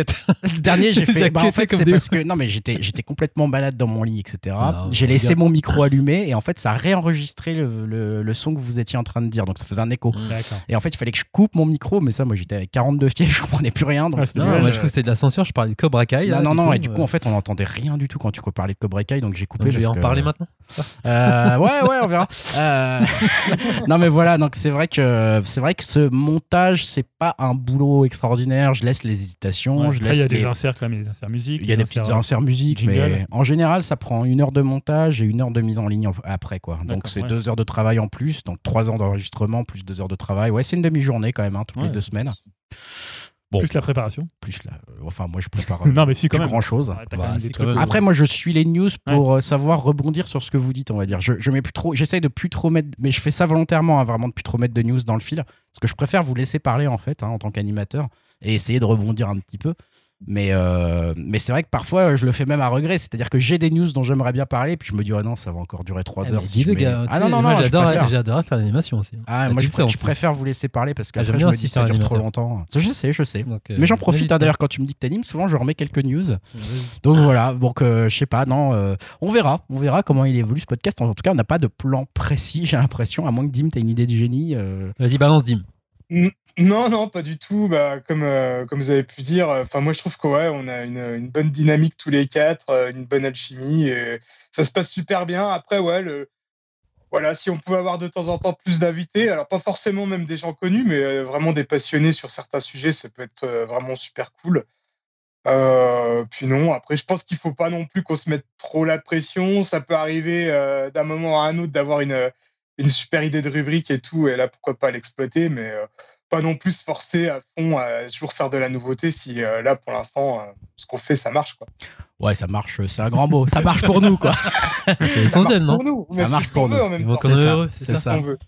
C'est ça. Non, mais c'est beau, c'est plein d'amour tout ce, ce début de podcast euh, numéro 100. Donc ça fait plaisir. Ouais, en même temps, tu vois, en 6 ans, on n'a pas trop vu l'essor du podcast que tout le monde dit c'est la forme euh, future euh, de la radio. Si, ça- c'est- si, un peu quand Alors, même. un petit peu, il y a des- c'est entré dans Spotify, il y a eu le rachat Ouais. de la plateforme par je sais plus qui. Bah, là, il y a eu euh, Magellan. Magellan, eu- là, ouais, on ouais. n'entend plus trop parler Ah de ouais, cette histoire. ils, ont- ils se réorientent en fait. Voilà. euh, je sais pas si ça génère vraiment de l'argent à part à des À part, non. individus. Mais je crois qu'il y a, j'ai pas lu encore, mais il y a un article dans le dernier Un Rock sur le podcast avec notamment les audiences des principaux podcasts et c'est très très réduit. hein. Bah oui, je suis pas étonné. des trucs, tu vois, pourtant c'est Est-ce des qu'on est dedans ou- Euh, Alors, on doit être dans. Je pense qu'on est. euh, C'était les, les 20 podcasts qui comptent, on doit être 21 e je Ouais, pense. 21e, Je ouais. pense que je vois pas d'autres Ok. explications. L'année prochaine, on est dedans, les gars. Après, Voilà bon, c'est plus des podcasts qu'on- qui sont assez engagés politiquement. Tu vois, on, parlait, on a Ah. parlé souvent ici de, des couilles sur la table, qui, fait, qui est un Ouais, mais podcast alors- qui marche le mieux. Moi, je propose un truc, c'est qu'ils sont tous engagés politiquement dans le même sens. Je propose qu'on aille dans le sens inverse. Ah, c'est nul le féminisme Bah, Tu vois qu'on revient. Ça, là, on va faire de la polémique. Je vais faire un là, podcast va- de droite. Podcast de droite, réac, euh, polémique à fond, Zemmour. Ah, Zemmour, Ouais. qu'est-ce que t'en penses, C'est toi ce que j'allais dire. J'allais te dire, il y a déjà CNews. Ouais, tu vois, voilà. Mais chaque télé, ouais, euh, ouais, mais en même temps, ça, ça génère du clic. Si on a envie de générer du clic, on C'est sait vrai. quoi faire. Tu l'as dit toi-même, hein, euh, voilà. Ah, les mais- fachos, le podcast des fachos. Je, je vois la tête de Yahoo qui est complètement dépité. Bah ouais, C'est une blague, Yao. Oh là t'as déjà le crâne, toi. hein. Ouais, en plus, Ça- il a- c'est vrai qu'il a des. Je suis des- chauve en fait. Hein. je suis pas, je suis pas rasé, je suis juste chauve. en plus, Yao, il a des amis qui pèsent dans, le, dans, le, Bah, dans la, suite. Ouais, dans la timeline de gauche, donc euh, attention. hein. C'est beau ça. Est-ce qu'on passerait pas à la suite? Mais oui. Euh, Je vais mettre un petit marqueur pour, euh, pour, faire, pour permettre aux gens de passer cette partie câlin bisou si jamais ils n'avaient pas envie d'entendre ça. Ouais, c'est ça qui les intéresse. Et puis, euh, on va parler un peu de notre top de la décennie. Nos tops de la décennie, on a arrondi à la décennie, parce que vous l'aviez compris, on parlait déjà de culture avant même de commencer ce podcast avec euh, les animateurs, les co-animateurs ici présents. Et donc, euh, dans cet ordre, peut-être, je ne sais pas si ça vous va, les, les, les- les messieurs autour de la table, film, série, album, jeu vidéo, dans cet ordre-là? Bah ouais. Film, euh, donc, le dur, but, peut-être. Le plus dur, peut-être. c'est peut-être le plus Ah, dur. Le but, c'était qu'on s'est donné, c'est de donner un choix. Le film de la décennie 2010-2019 par, par, par personne, et on a le droit de dire avec quoi on a un peu hésité Ouais. parce que c'est quand même trop dur C'est sinon. Euh, bon, euh, je sais pas par qui commencer, bien sûr, Yao n'a rien préparé, donc il est en train de taper. Voilà. Putain, merde, dis pas les hop là donc vous voyez qu'on s'est bien détendu quand même en 6 ans. hein. Alors, Ça, soit, non, mais soit il cherche ton film, soit il vérifie les années. J'ai vérifié, non mais Ouais, j'hésite aussi. T'hésites, ouais, mais c'est plus le moment d'hésiter, c'est le moment de choisir. J'ai envie de gars. te mettre sur le pilori et de te, faire commencer direct. Direct Ouais. Alors, Réflexion. Il prend son souffle. C'est le moment, faut se positionner, bah, je pense que finalement, je vais choisir Nicky Larson. Et euh, petit, regard, petit regard inquiet à Julien en me disant est-ce qu'il blague? Ah, donc, donc de ah. Philippe Lachaud, ça doit être quoi Ouais, 2017, non, 2018 non, pas ça, du tout, pas du tout, pas du 2018, tout. Non, en fait, euh, hum, enfin, je veux dire, euh, globalement, je penserais tout de suite vers les films de fin d'année. Logiquement, tu vois, j'ai déjà, bah, il y a 10 ans qui sont passés, donc je ne vais pas penser au, premier, au film de début d'année. Même si, euh, en, comment, en y réfléchissant, j'ai pensé à Mover de Bong Joon-ho, qui m'a vraiment, vraiment, vraiment marqué ce film. euh, vous l'avez pas vu, je suppose? Si. Si hein? Ah, moi non, c'est le seul Bong Joon-ho Ah, que je n'ai et, pas vu. euh, et du coup, j'y allais un peu à reculons, je connaissais pas trop le sujet. Et quand j'ai vu le film, j'ai eu une grosse claque. Je sais pas si en détail ou c'est juste nos. Tu peux, tu peux. Hein, que là, j'ai vu qu'une fois ce film. C'est donc il Ah. est sorti le 27 janvier 2010 à la base. Et moi, ce que j'aimais bien, c'était, euh, enfin, je dirais pas le sacrifice, mais tout l'engagement de la mère euh, qui Mm. va qui va essayer de sauver son fils, si je dis pas de bêtises, Ouais, parce qu'il est commis, accusé d'un crime qu'il a pas commis, si je dis pas de bêtises, de mémoire. Et donc, je- puis après, il y avait toute la maestra de Bong Joon-ho en fait, euh, au niveau au niveau technique et puis au niveau euh, émotionnel, en fait, la- l'actrice, elle m'a vraiment impressionné. Et tout le film en fait. Et je sais pas, il m'a, il m'a trop marqué. Et j'arriverai pas comment à vraiment le décrire, mais ça a été une claque du début d'année. Et en y repensant à tous les films que j'ai vus cette année, c'est toujours resté dans. Ouais, dans mon surtout, top, il- en fait. donc il est vieux, 2010. tu Ouais. Ouais, vraiment, 2010. tout début, tout début. Je l'avais vu au cinéma, j'ai du mal à avoir des Si souvenirs. je hein. fais le bilan, il y en a deux trois qui ressortent, mais c'est pas les. Ouais, t'as hésité avec quoi alors euh, bah, J'ai hésité avec euh, Mamoru Oshii, le- Les Enfants Loups, qui m'a vraiment marqué aussi. Ouais. Par contre, bon je me plus de l'année. euh, je plus quand. Assez récent celui-là, non Oh, Non, non, non, peut-être milieu 2010. je Ouais, je ouais. Enfin bref, il y a 2011, celui-là vraiment. 2011. Ah bon, c'est si vieux que ça Ouais, je pense. Oh putain, ouais, bah, il m'a marqué aussi alors. En fait. Il m'a vraiment marqué celui-là. Après, il y a Gravity que je mettrais. J'ai hésité à le mettre en film d'année, sachant que plus mauvais m'a plus. euh, On a, on va, on, c'est les meilleurs films. Hein, tu veux. quel, Oui, pardon. quel troll le celui-là. sujet, tu l'as. Hein, c'est Oui. pas le- les pires films, les trucs euh, qui sont. euh, Non, mais je veux dire, j'ai hésité à. Ouais, à deux doigts avec, par rapport à Mover parce que en termes techniques, euh, je crois que c'est la plus grosse lave euh, devant. Désolé, hein, je vais me faire taper dessus. Mad Max pour moi. Parce que en Gravity, tr- tu trouves devant Mad Max en termes de claques euh, ouais, l'avais vu en 3D. ouais. Franchement, Ouais, j'avais pris une ouais. grosse claque euh, plus que Mad Max. Et, Et pour aller jusqu'au bout, Mad Max, j'ai été un poil déçu. Désolé, me tapez pas. Ça m'a pas autant marqué que, que genre toute la critique. Ouais, c'est un des euh, films les plus cités quand tu. Tu vois, alors que euh, moi, 2019. il rentre pas du tout dans mon dans des films qui m'ont le plus marqué en fait. Donc plutôt entre Mother et, et, Mother euh, et Gravity, et dirais. Gravity, c'est plus pour le côté vraiment technique. Mais si je prends, euh, je base sur l'émotion, c'est vraiment Mother en fait. Mother Et, qui est rarement cité hein, en plus Non, dans les vrai. tops comme ça. et Peut-être est- qu'on aura plus Parasite qui sera cité. Ouais. Ouais, mais j'avais pensé aussi, je me suis dit, c'est justement, c'est la culture entre guillemets de l'instant, c'est plus Ouais. récent, donc c'est plus frais. Et je me suis dit, vraiment, si je repense à l'année 2010, c'est Mover. C'est un film plus global aussi, par... enfin plus mondial quoi, Ouais, peut-être. ouais, ouais. Et ouais, moi, je suis dans, dans les 80s, moi, la niche. Ouais, Et, t'es à euh, l'origine. et aussi en-. J'ai vraiment réfléchi par rapport à Spider-Man, Into euh, the. Spider. Euh, m'a figure-toi que je l'ai- vraiment, vraiment. Je l'ai noté. Parce qu'il faut dire, on n'a pas fait de catégorie animée, on a Ouais, mis pour tout moi, ensemble, euh, film et animation. Ça vaut autant. Donc, ouais, Ouais. donc, ouais, je partirais vraiment sur Mover, Mover de, de Bong Joon-ho, donc, qui est sorti en tout début d'année et qui. J'y repense en fait. Mais après, c'est c'est vrai que j'ai vu qu'une fois, j'ai pas revu, donc je me dis, est-ce que mon avis, peut-être, il serait.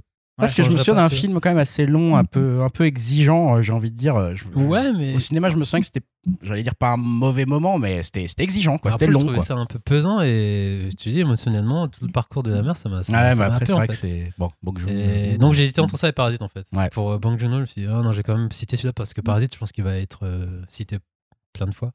Et je me suis dit bah allez bah, je vais faire un peu original quoi. C'est bien joué. J'aime, Donc voilà. j'aime. Euh, du côté de Dimitri, peut-être. Bah écoute, euh, moi j'ai eu un peu de mal à faire un peu une liste de tous les films qui m'ont marqué euh, de cette décennie. Euh, je trouve qu'il n'y avait pas non plus euh, 15 milliards de trucs qui, qui ont vraiment retenu mon, mon attention. Euh, alors en film de la décennie, j'aurais bien aimé prendre euh, Mektoub My Love, mais je me suis dit que Julien allait le prendre, donc euh, je lui laisse. Connard, celui-là. Yeah c'est ça Dim. Non, bah moi, je vais, je vais vraiment pas faire de l'originalité. hein. Je vais choisir euh, bah, Mad Max Fury Road. hein. Parce que pour moi, c'était vraiment la, enfin, la, la claque ultime au ciné. euh, c'est voilà, le, le cinéma été inventé pour, euh, pour projeter ce film-là, j'ai l'impression, tellement que enfin, chaque image euh, m'ont pété la rétine. les- donc euh, voilà, c'est vraiment un film euh, du début à la fin, ça s'arrête jamais. C'est une course-poursuite euh, de deux heures. euh, non-stop qui est super bien rythmé, bien filmé. euh, les scènes d'action, elles sont dingues. euh, des fois, on se demande même comment il a pu faire un film aussi fou, quoi, euh, George Miller. Donc euh, voilà, franchement, je je vois pas grand-chose d'autre qui lui arrive à, la cheville. Pourtant, c'est quand même une décennie où on a eu euh, un sacré paquet de, films d'action et de, gros blockbusters. Mais euh, celui-là, je trouve qu'il est vraiment parfait en tout point. L'histoire, elle est peut-être, elle paraît, on va dire, assez simple, mais elle n'est pas si bête que ça. On va dire, tu sens qu'il y a tout un univers qui est derrière. Et euh, j'étais d'autant plus surpris parce que, en plus, moi, Mad Max, euh, c'est une série de films que j'ai toujours aimé, euh, surtout le deuxième, mais j'ai jamais été non plus un, énorme fan. Donc à l'époque, je l'attendais, mais j'étais pas non plus euh, au taquet. Et euh, ouais, c'était vraiment une, une énorme claque en sortant du cinéma. C'est rare que ça arrive, mais été le revoir une deuxième fois, euh, je crois peut-être deux, deux ou trois jours après, quoi, tellement que j'avais envie de le revoir, tellement que euh, chaque image était restée gravée euh, en moi et j'avais envie de, de les revoir tout de suite après. Quoi. Et donc, pas vraiment un autre film avec lequel t'aurais hésité qui, qui allait à la coudée, quoi. Alors, dans les autres films, euh, on va dire qui me sont vite revenus en tête, je pense qu'en numéro 2, j'aurais pu mettre Blade Runner 2049 de, de, de Ah ouais. Ah, ça pour le crée grand des. plaisir de, de Yao. Ah. Avec les huîtres Gosling. Non, mais pareil, celui-là, visuellement, je le trouve dingue. Je suis déjà euh, vraiment fan du premier Blade Runner. Et euh, ça me, on va dire, ça m'intriguait pas mal de voir une suite euh, des années après. Je savais pas trop ce qu'on pouvait raconter de plus au, au film d'origine. Et j'ai trouvé que l'histoire, elle était vraiment bien fichue. Et euh, enfin voilà, c'est sûr que c'est pas au niveau du premier euh, qui reste quand même, euh, voilà, largement au-dessus et, encore plus culte. Mais euh, j'étais vraiment étonné par, le, par ce film, euh, sa, sa vision des choses, son histoire, euh, comment, on va dire, ils ont réussi à créer une suite qui, qui marche. Ça m'a vraiment bien étonné. Sinon, ouais, j'aurais pu retenir aussi euh, Inception de Christopher Nolan, sorti euh, en 2010. Et euh, pareil. Ah, qui 2010 est- déjà Ouais, ouais Purée. qui, qui m'avait bien aussi subjugué, que ce soit au niveau de son histoire ou, ou de ses scènes d'action qui sont vraiment euh, enfin, super originales. Quoi. Un Tenet pour les nuls, on va dire. un. C'est pas faux. À mieux, à mieux Tenet. Sinon, ouais, pour cette décennie, bah voilà, je citais euh, De- Denis Villeneuve, ses autres films aussi m'ont quand même bien marqué. Euh, les films aussi d'Ari Aster, hein, qu'on avait beaucoup Ouais. évoqués ces, ces derniers temps avec Hérédité et Midsommar, hein, ces deux films aussi euh, qui m'ont clairement marqué cette décennie. En plus, moi qui suis un gros fan de films d'horreur. Euh, Yao évoquait le Spider-Man et bah, je suis totalement d'accord aussi avec lui.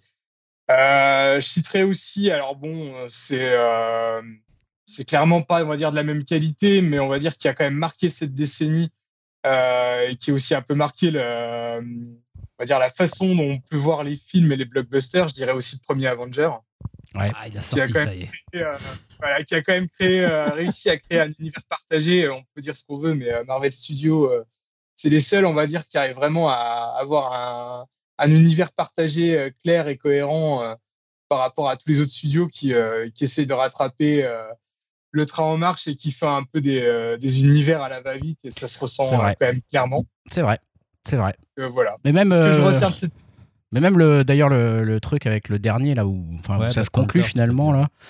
Enfin, ça reste, euh, je trouve un moment marquant de la décennie euh, d'avoir réussi à mar- en 10 ans à faire un espèce de multivers comme ça avec Une plein sorte de, de films. série au cinéma. quoi. Ouais, c'était Mm. assez. Même si on est fan ou pas, hein, je m'en fous ça. Mais euh, voilà, puis même je- perso, je sais que je l'ai déjà dit plusieurs fois, mais Thanos pour moi restera, à mon avis, dans l'histoire des, des méchants, euh, un- une leçon euh, de à la hauteur d'un Dark Vador. Donc euh, Ouais. vraiment euh, quelque chose de grand. Peut-être sa gestion de la crise sanitaire là, peut-être Ouais. intéressante. Là voilà, on aurait dû l'avoir hein, comme ministre. Là, ça aurait été beaucoup plus rapide. le hein, plan que- Thanos là, il a été- Allez, hop, C'est trop dur comme exercice en écoutant Dim. C'est vrai que je dis Ah oui, il y a ce film-là, j'ai oublié Ouais. ce film-là. Je vais peut-être euh, enchaîner parce que je pense que je connais le, le choix de, de Julien. Ah, mec, Euh, tout. Voilà. pourrait y avoir une surprise. pourrait y avoir une surprise. Moi, il n'y a pas trop de surprises dans le sens où euh, bah, c'est pas un hasard qu'on soit euh, pote quand même avec Dim, parce que j'ai aussi choisi Mad Max Fury Ouais. Road. Euh, J'ai longuement hésité, hein, ça a été très difficile. Quoi, t'as pas pris un film kurde qui date de 2016 Non, non, j'ai pas pris un film kurde de 2016, j'ai hésité aussi. Mais non, mais Mad Max Fury Road, c'est vrai que quand j'ai essayé de repenser à toute la petite liste que je me suis faite, euh, disons qu'il y a que deux films, on va dire, qui m'ont procuré un peu ce sentiment complètement dingue où tu vas, euh, t'as l'impression d'arracher ton siège tellement t'es tendu et tu sais même plus trop comprendre ce que tu vois à l'écran parce que ça te dépasse, ça te rentre dans le cerveau directement et ça joue. euh, directement avec tes émotions en, mettant des trucs dans ta tête. Euh, ouais, Mad Max m'a vraiment foutu une claque, euh, un peu comme Dim disait, c'est c'est pas pas tout le cinéma, mais c'est une partie du cinéma euh, avec un grand C, euh, comme il doit l'être quoi. C'est c'est vraiment un film, euh, mais à 1000 à l'heure, et t'as l'impression que quand tu le vois, tu t'es essoufflé, t'as l'impression que ton sang se transforme en acide, t'as l'impression Ouais, que c'est le meilleur film d'action de la décennie. c'est hein. incroyable, voilà. Il y a des scènes où il y a quand même des mecs qui jouent de la guitare qui crachent du feu sur des bagnoles. Enfin voilà, et en fait ça Ah te oui, ça paraît dans normal. l'action, là. Ah, Et- d'accord, je suis d'accord. ouais. Je sais- je sais pas, c'est complètement dingue ce film et au village du, du, du réalisateur, Ouais, et puis l'énergie qui dégage. faire un truc pareil, euh, un film aussi barge et en plus avec beaucoup de moyens d'effets spéciaux qui sont réels en fait, hein, qui sont faits en vrai. euh, je sais pas, je trouve ça fabuleux et complètement fou et ça me fait plaisir quelque part que ce film est fou euh, et réussi à, à résonner chez beaucoup de gens en Ouais. même temps quoi. Ah, donc je l'ai- choisi. cité Ready Player One. Non, ça ça va. Non, mais en, en plus, c'est marrant parce qu'il est sorti la même année qu'un autre, euh, une autre grande licence. Je crois qu'il est sorti la même année que Réveil de la Force. Euh, c'est possible, Ah ouais j'avoue que ça je sais Bah, pas. Ouais, Dim, il doit ouais. savoir. hein. Ouais, c'est ça. Parce que a hésité, 2015, Dim. ouais. tu vois, tu te dis l'âge de Miller par rapport à l'âge de Abrams et les deux films côte à côte. Ah ouais, Ah ouais. ça met une sais claque. pas lequel est le plus rouillé quand même. hein. Ça met une claque, euh, ça c'est sûr que je, jamais. je parle en termes euh, purs de cinématographie, je parle pas ouais. du lore, je parle pas de. Moi aussi, je préfère Star Wars à Mad Max euh, en termes Ouais, d'univers. Je suis pas un gros fan de Mad Max, mais quand tu vois euh, Fury Road, t'as quand même la claque directe, quoi. Tu vois Réveil de la c'est Force, sûr. bah, moins. Ah, elle, mais même la claque que je, je ressens presque encore, même en le voyant, je me dis, ah, ce film, il va m'essouffler. J'ai Ouais. envie de le revoir, mais il va m'essouffler. Et vous avez vu les gars là cette semaine, ils ont annoncé euh, un préquel? Ah ouais, Max avec, euh, avec Ah oui, ouais, dans, euh, de Split, là. Euh, Anna Taylor Joy qui Ouais. reprend le rôle. Elle est pas mal, cette Et Il y aura, actrice. euh, il y aura Chris Hemsworth, il y aura euh, l'acteur qui jouait euh, le Docteur Manhattan dans euh, la série Watchmen. Je me rappelle plus de son nom. Ouais, oui, oui. Mais ouais. c'est toujours, c'est indépendant parce qu'il y a toujours une suite qui est préférée. Celui le, une, une sorte de, enfin celui avec. C'est euh, plus ou moins abandonné pour l'instant. Ah, c'était abandonné, Ouais, ça ouais, ouais. Mais ça sera pas réalisé par George Miller, ça? Si, si. Ah si, putain. Oh putain, j'attends ça avec impatience, ça y est, c'est fou.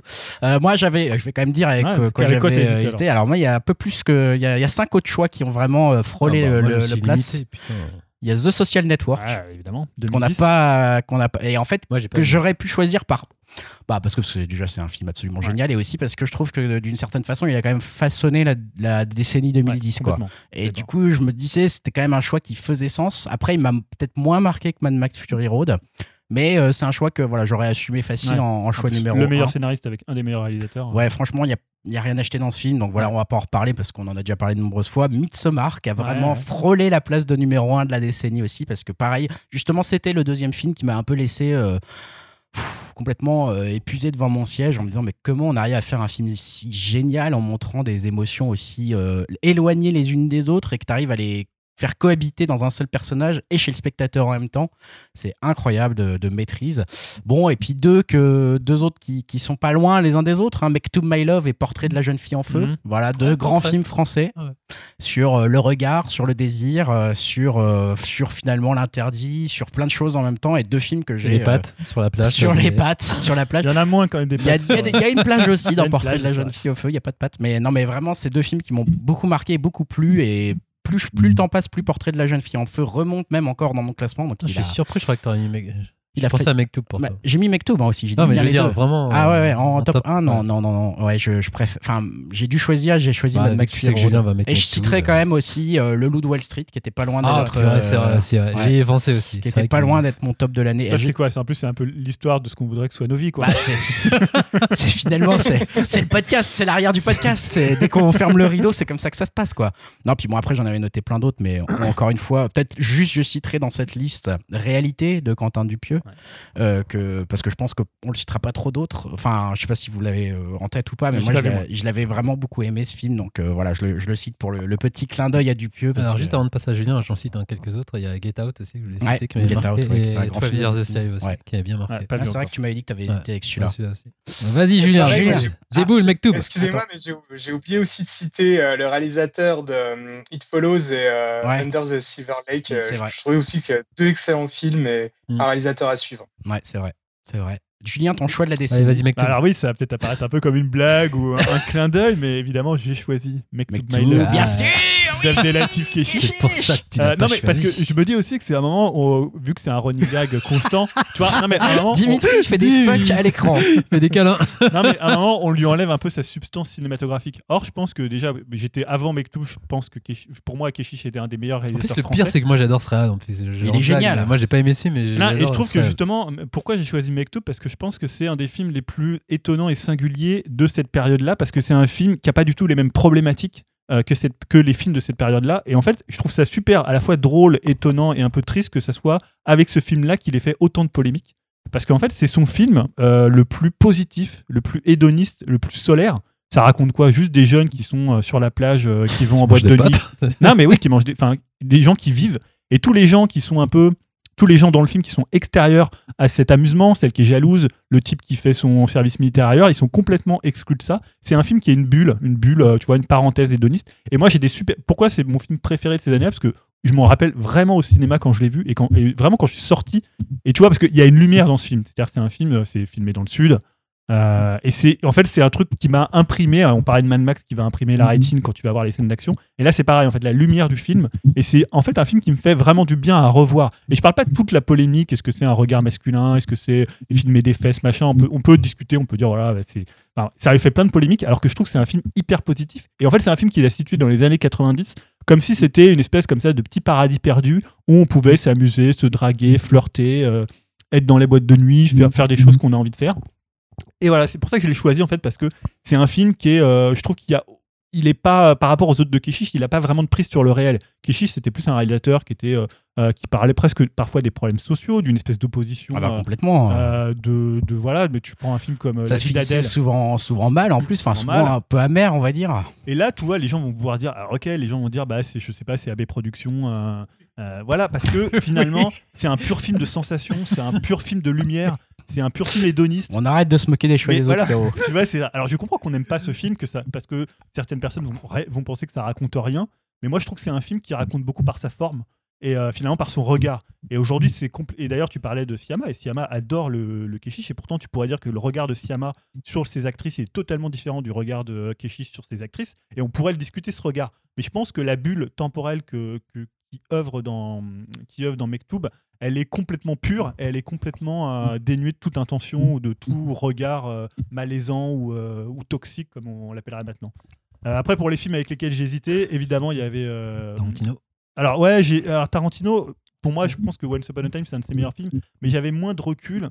Et c'est vrai que le euh, le, le final me laisse toujours un peu euh, un sentiment particulier. Amer. Ah ouais? Ouais, voilà. Ah, il est quand euh, même, c'est pas une grande réussite Ah, ce mais final. pour oui, mais je crois que pour Junior, ça. Non, mais je veux dire, avant la scène finale avec le plan de la grue qui s'élève, Ouais. etc. Ouais, qui ça, est- Mais avant, je Mais- croyais que toi, ça te dérangeait pas en fait. C'est pas que ça me dérange. Je, je, comprends toujours. T'es moins violent que nous deux, quoi. Non, mais je, je, je comprends toujours pas pourquoi il est allé vers cette voie-là. Euh, donc, voilà, évidemment, Social Network, je trouve que c'est un des grands films. Un film qu'on n'a pas cité que j'adore, c'est Mélancolia de Lars von Trier. Et on n'a pas cité Lars von Trier qui a pour moi fait deux films, deux grands films, Mélancolia et euh, The, Ja- The House. The House that Jack built. La scène de chasse. J'ai toujours l'impression- Ah, j'ai- adoré ce film. j'ai toujours l'impression qu'on est les seuls à le défendre dans, la, dans, dans tout. Ouais, Dans- parce même pas que la sphère parents.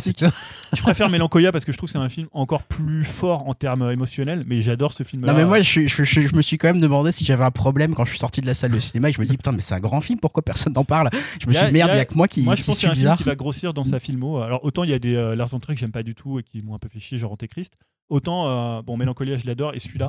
Et il y a un autre film que j'aime beaucoup, qu'on cite rarement, c'est Shame de Steve McQueen. Ouais, ouais, j'ai hésité à le Euh, mettre. un peu l'histoire de ma vie, hein, avec une, une addiction sexuelle.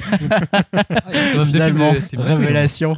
Ouais, donc j'avais beaucoup déjà aimé euh, Steve Hunger. McQueen c'est un grand réalisateur. hein. Ouais, J'avais beaucoup aimé Hunger. Ouais, Hunger c'était Euh, super. Et Shame, je le trouve encore plus fort parce que déjà, il est dans un sujet qui. Pour Fassbender. Non, mais il m'intéressait plus. Il y avait déjà Fassbender dans Oui, Hunger. mais là- Mais il m'a intéressé plus en termes de sujet que. Alors, c'est intéressant, hein, la- la- enfin, Shame. Shame, euh, Euh, Hunger. Mais là, je sais pas, je trouve qu'il trouve quelque chose, euh, il trouve une énergie et je trouve que Fassbender est vraiment énorme dedans. C'est dans tous les sens du terme. L'as fait exprès celle-là. non, non, pas du tout, j'ai pas- non, Bien pas- sûr. Non, non, parce que je trouve que c'est un de ses grands, un de ses grands rôles. Et euh, voilà, c'était les films, après, vous les avez cités, hein, c'était Midsommar. Moi, j'ai adoré Baby Driver, mais c'est plus un plaisir de spectateur. Je peux comprendre. Ouais, Euh, je l'aurais pas mis dans un top, tu vois, ce serait pas mon film de l'année. Mais quand je l'ai vu, j'avais, tu vois, le smile du début à la fin. Ouais. Parce Non. que. euh, Vas-y, pardon. Ah ouais, vrai. en parlant de Baby Driver, j'ai- je suis étonné que personne n'ait cité Drive aussi. Là, j'aurais bien cité Drive, mais apparemment. Je trouve que c'est un film qui a mal vieilli moi. Pourtant, je l'ai revu. Moi, et était- pourtant, je suis pas fan de Gosling, hein, mais je trouve que c'est son meilleur rôle, forcément. Ouais, bien, mais- Très ancré dans une époque quoi. Dans un style même.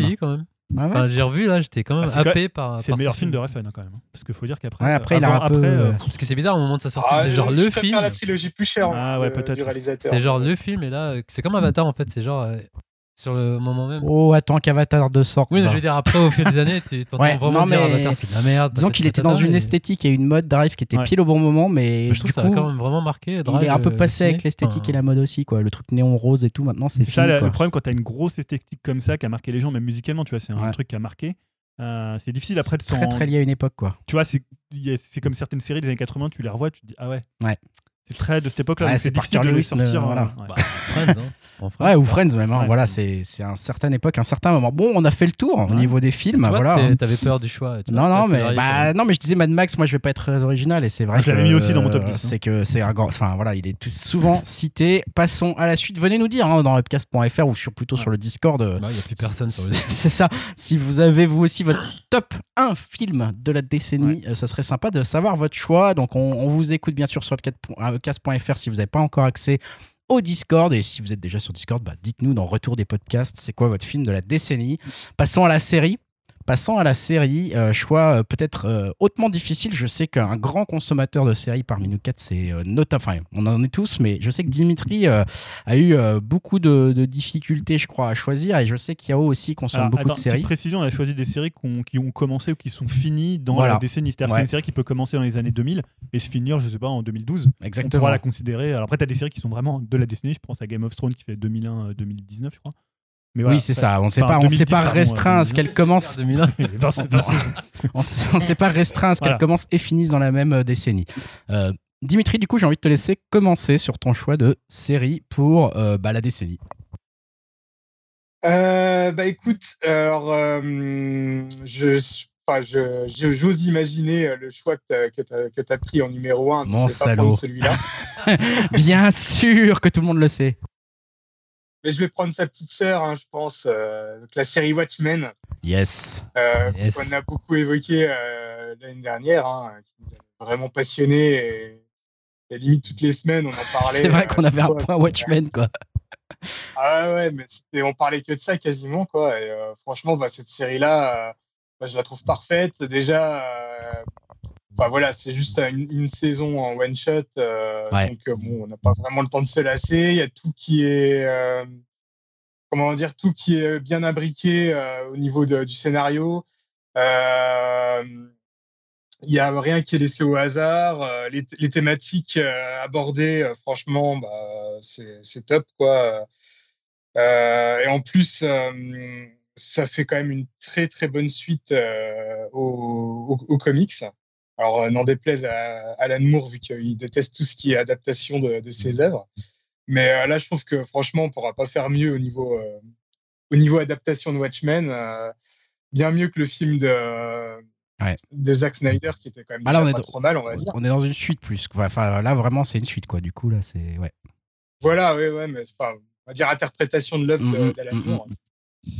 Et bon, on retrouve en plus bien la patte de Damon Lindelof. Et Damon Lindelof, c'est un de mes dieux, donc euh, voilà, Ouais. j'étais, euh, tout qui était, euh, qui s'alignait bien pour que je puisse apprécier cette série. La musique faite par Trent Reznor aussi, que j'adore.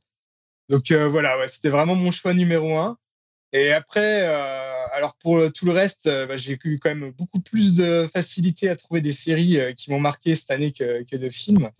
Et euh, ça rejoint un peu ce qu'on avait dit euh, dans un précédent podcast, que, comme quoi au niveau des séries, euh, c'est vraiment en ce moment au niveau qualité, je trouve qu'il y a vraiment énormément de choses euh, top, quoi.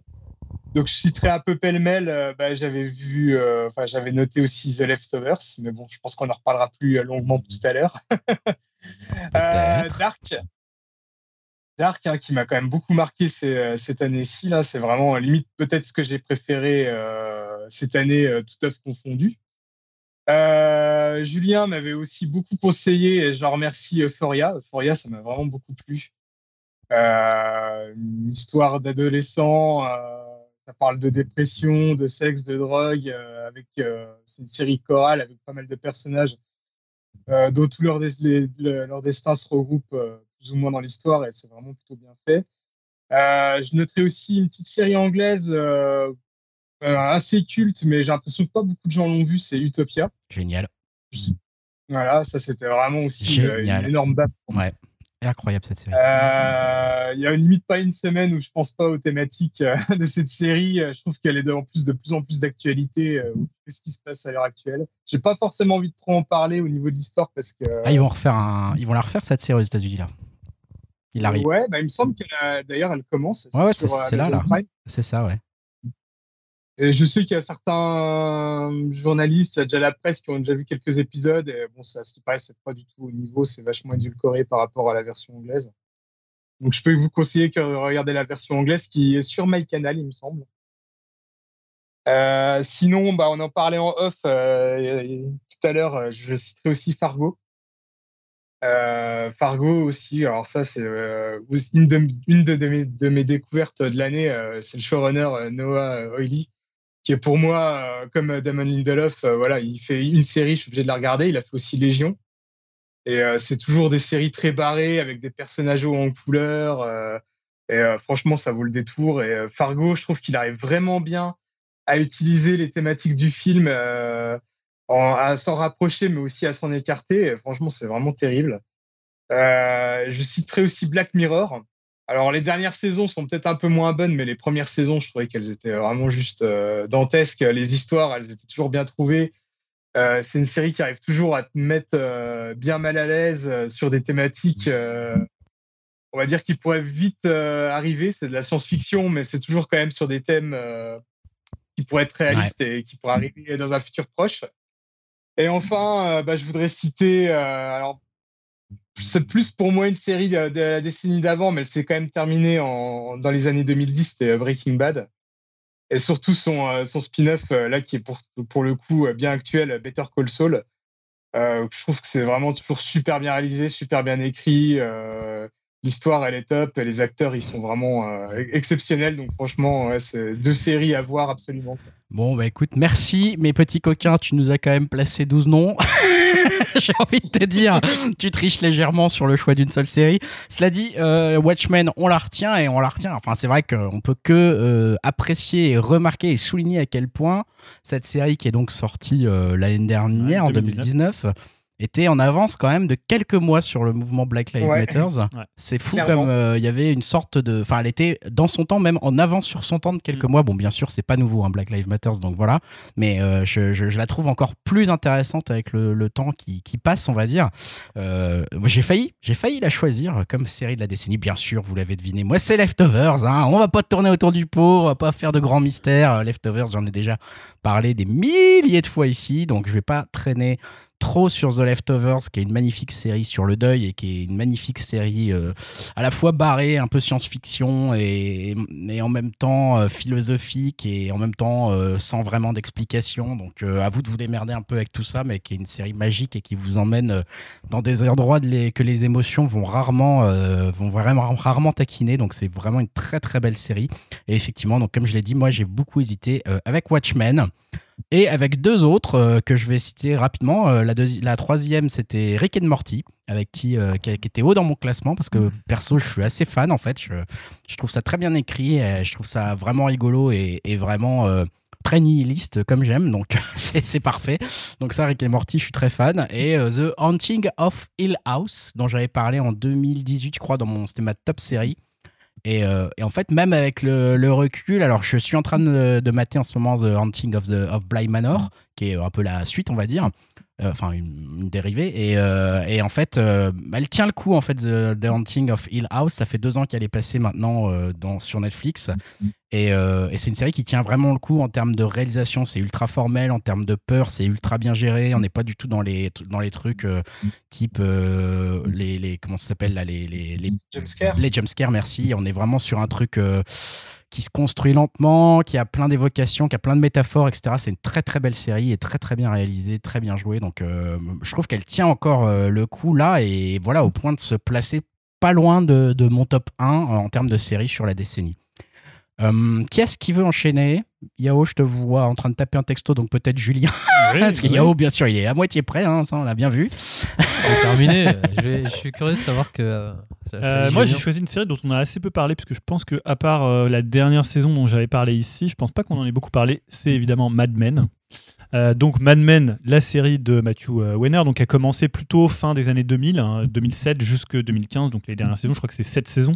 Euh, pourquoi Mad Men? Parce que je pense que c'est la série, je vais dire, qui me fascine euh, le plus par ce qu'elle raconte et la manière dont elle raconte en fait. C'est-à-dire c'est à la fois le propos de la série et à la fois l'esthétique de la série. Il faut voir que dans les années, on va dire fin des années 2010, je pense que c'est une des séries qui a été les plus influentes sur la mode et sur le design, même à des, presque à des proportions où, euh, tu vois, c'était devenu un peu, tous les magazines faisaient leur truc. euh, le style Mad Men, tu vois, c'était devenu un truc, euh, euh, le style à la fois années 60, un peu corseté, le- et après quand c'est passé dans les années 70. Mais en même temps, je trouve c'est surtout une série qui parle de l'Amérique et surtout une série qui parle des luttes de l'Amérique, c'est-à-dire les luttes des femmes, les luttes des Noirs.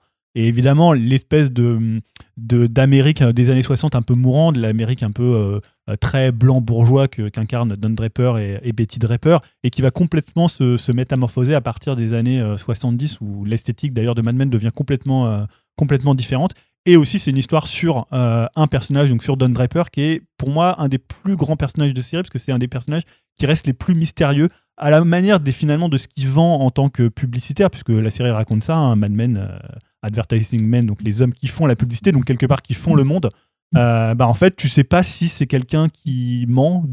Alors, je vais pas spoiler la série pour ceux qui l'auraient jamais vu, mais finalement, il, a une identité à la fois trouble et en même temps, il est totalement américain. Et euh, même le final de la série, euh, c'était un des grands.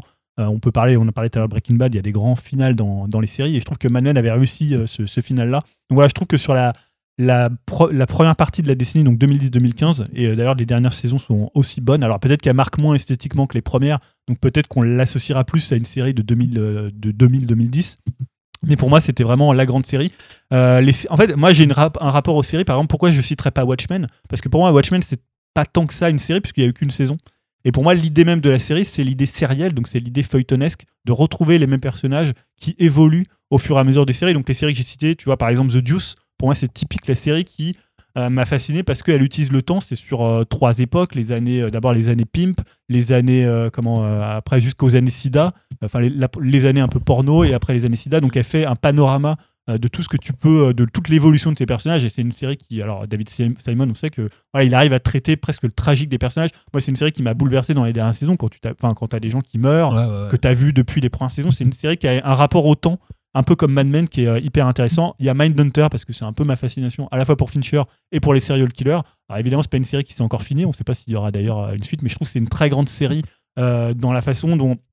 Et Fincher le fait très bien, et avec Sorkin, il le faisait très bien, de mettre en scène en fait du dialogue. Mm, mm. Parce que c'est finalement, Mindhunter, c'est que ça, hein, un peu Ouais, comme Mad qui des- va presque à l'encontre de tout ce qu'on attend, quoi. Ouais, c'est pas une série d'action, un peu comme. Zodiac n'était pas un, un film d'action.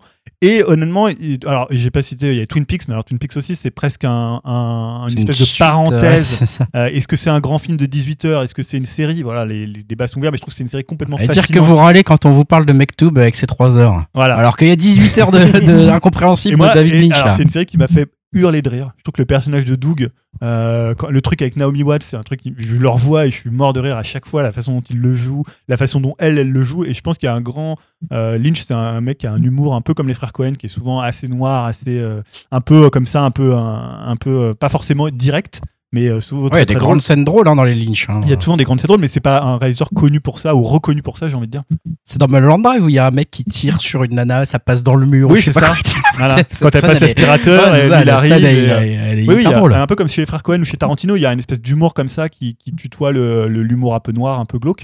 Euh, et dernière série, c'est, je l'ai terminé hier, c'est Succession. Ah bah oui. Parce que je trouve que c'est peut-être la série, euh, c'est un peu, comme je disais, c'est un peu le Game of Thrones des riches, c'est un peu le nouveau Game of Thrones. Je trouve que c'est un peu, ça marche pas tellement euh, pour le coup, les gens sont pas ouf de cette série. Enfin, les gens qui la voient sont ouf de cette série, mais peu de gens la voient. Alors que pour moi, c'est un truc qui pour, tu sais, ça pourrait vraiment être un Game of Thrones avec les gens qui le lundi matin se racontent l'épisode et disent, oh regardez ce que ce que Kendall il a fait, machin. Et c'est pas encore le cas. Mais je trouve que c'est une très très grande série et c'est vraiment pour moi l'idée des séries où tu suis des personnages, tu les fais évoluer.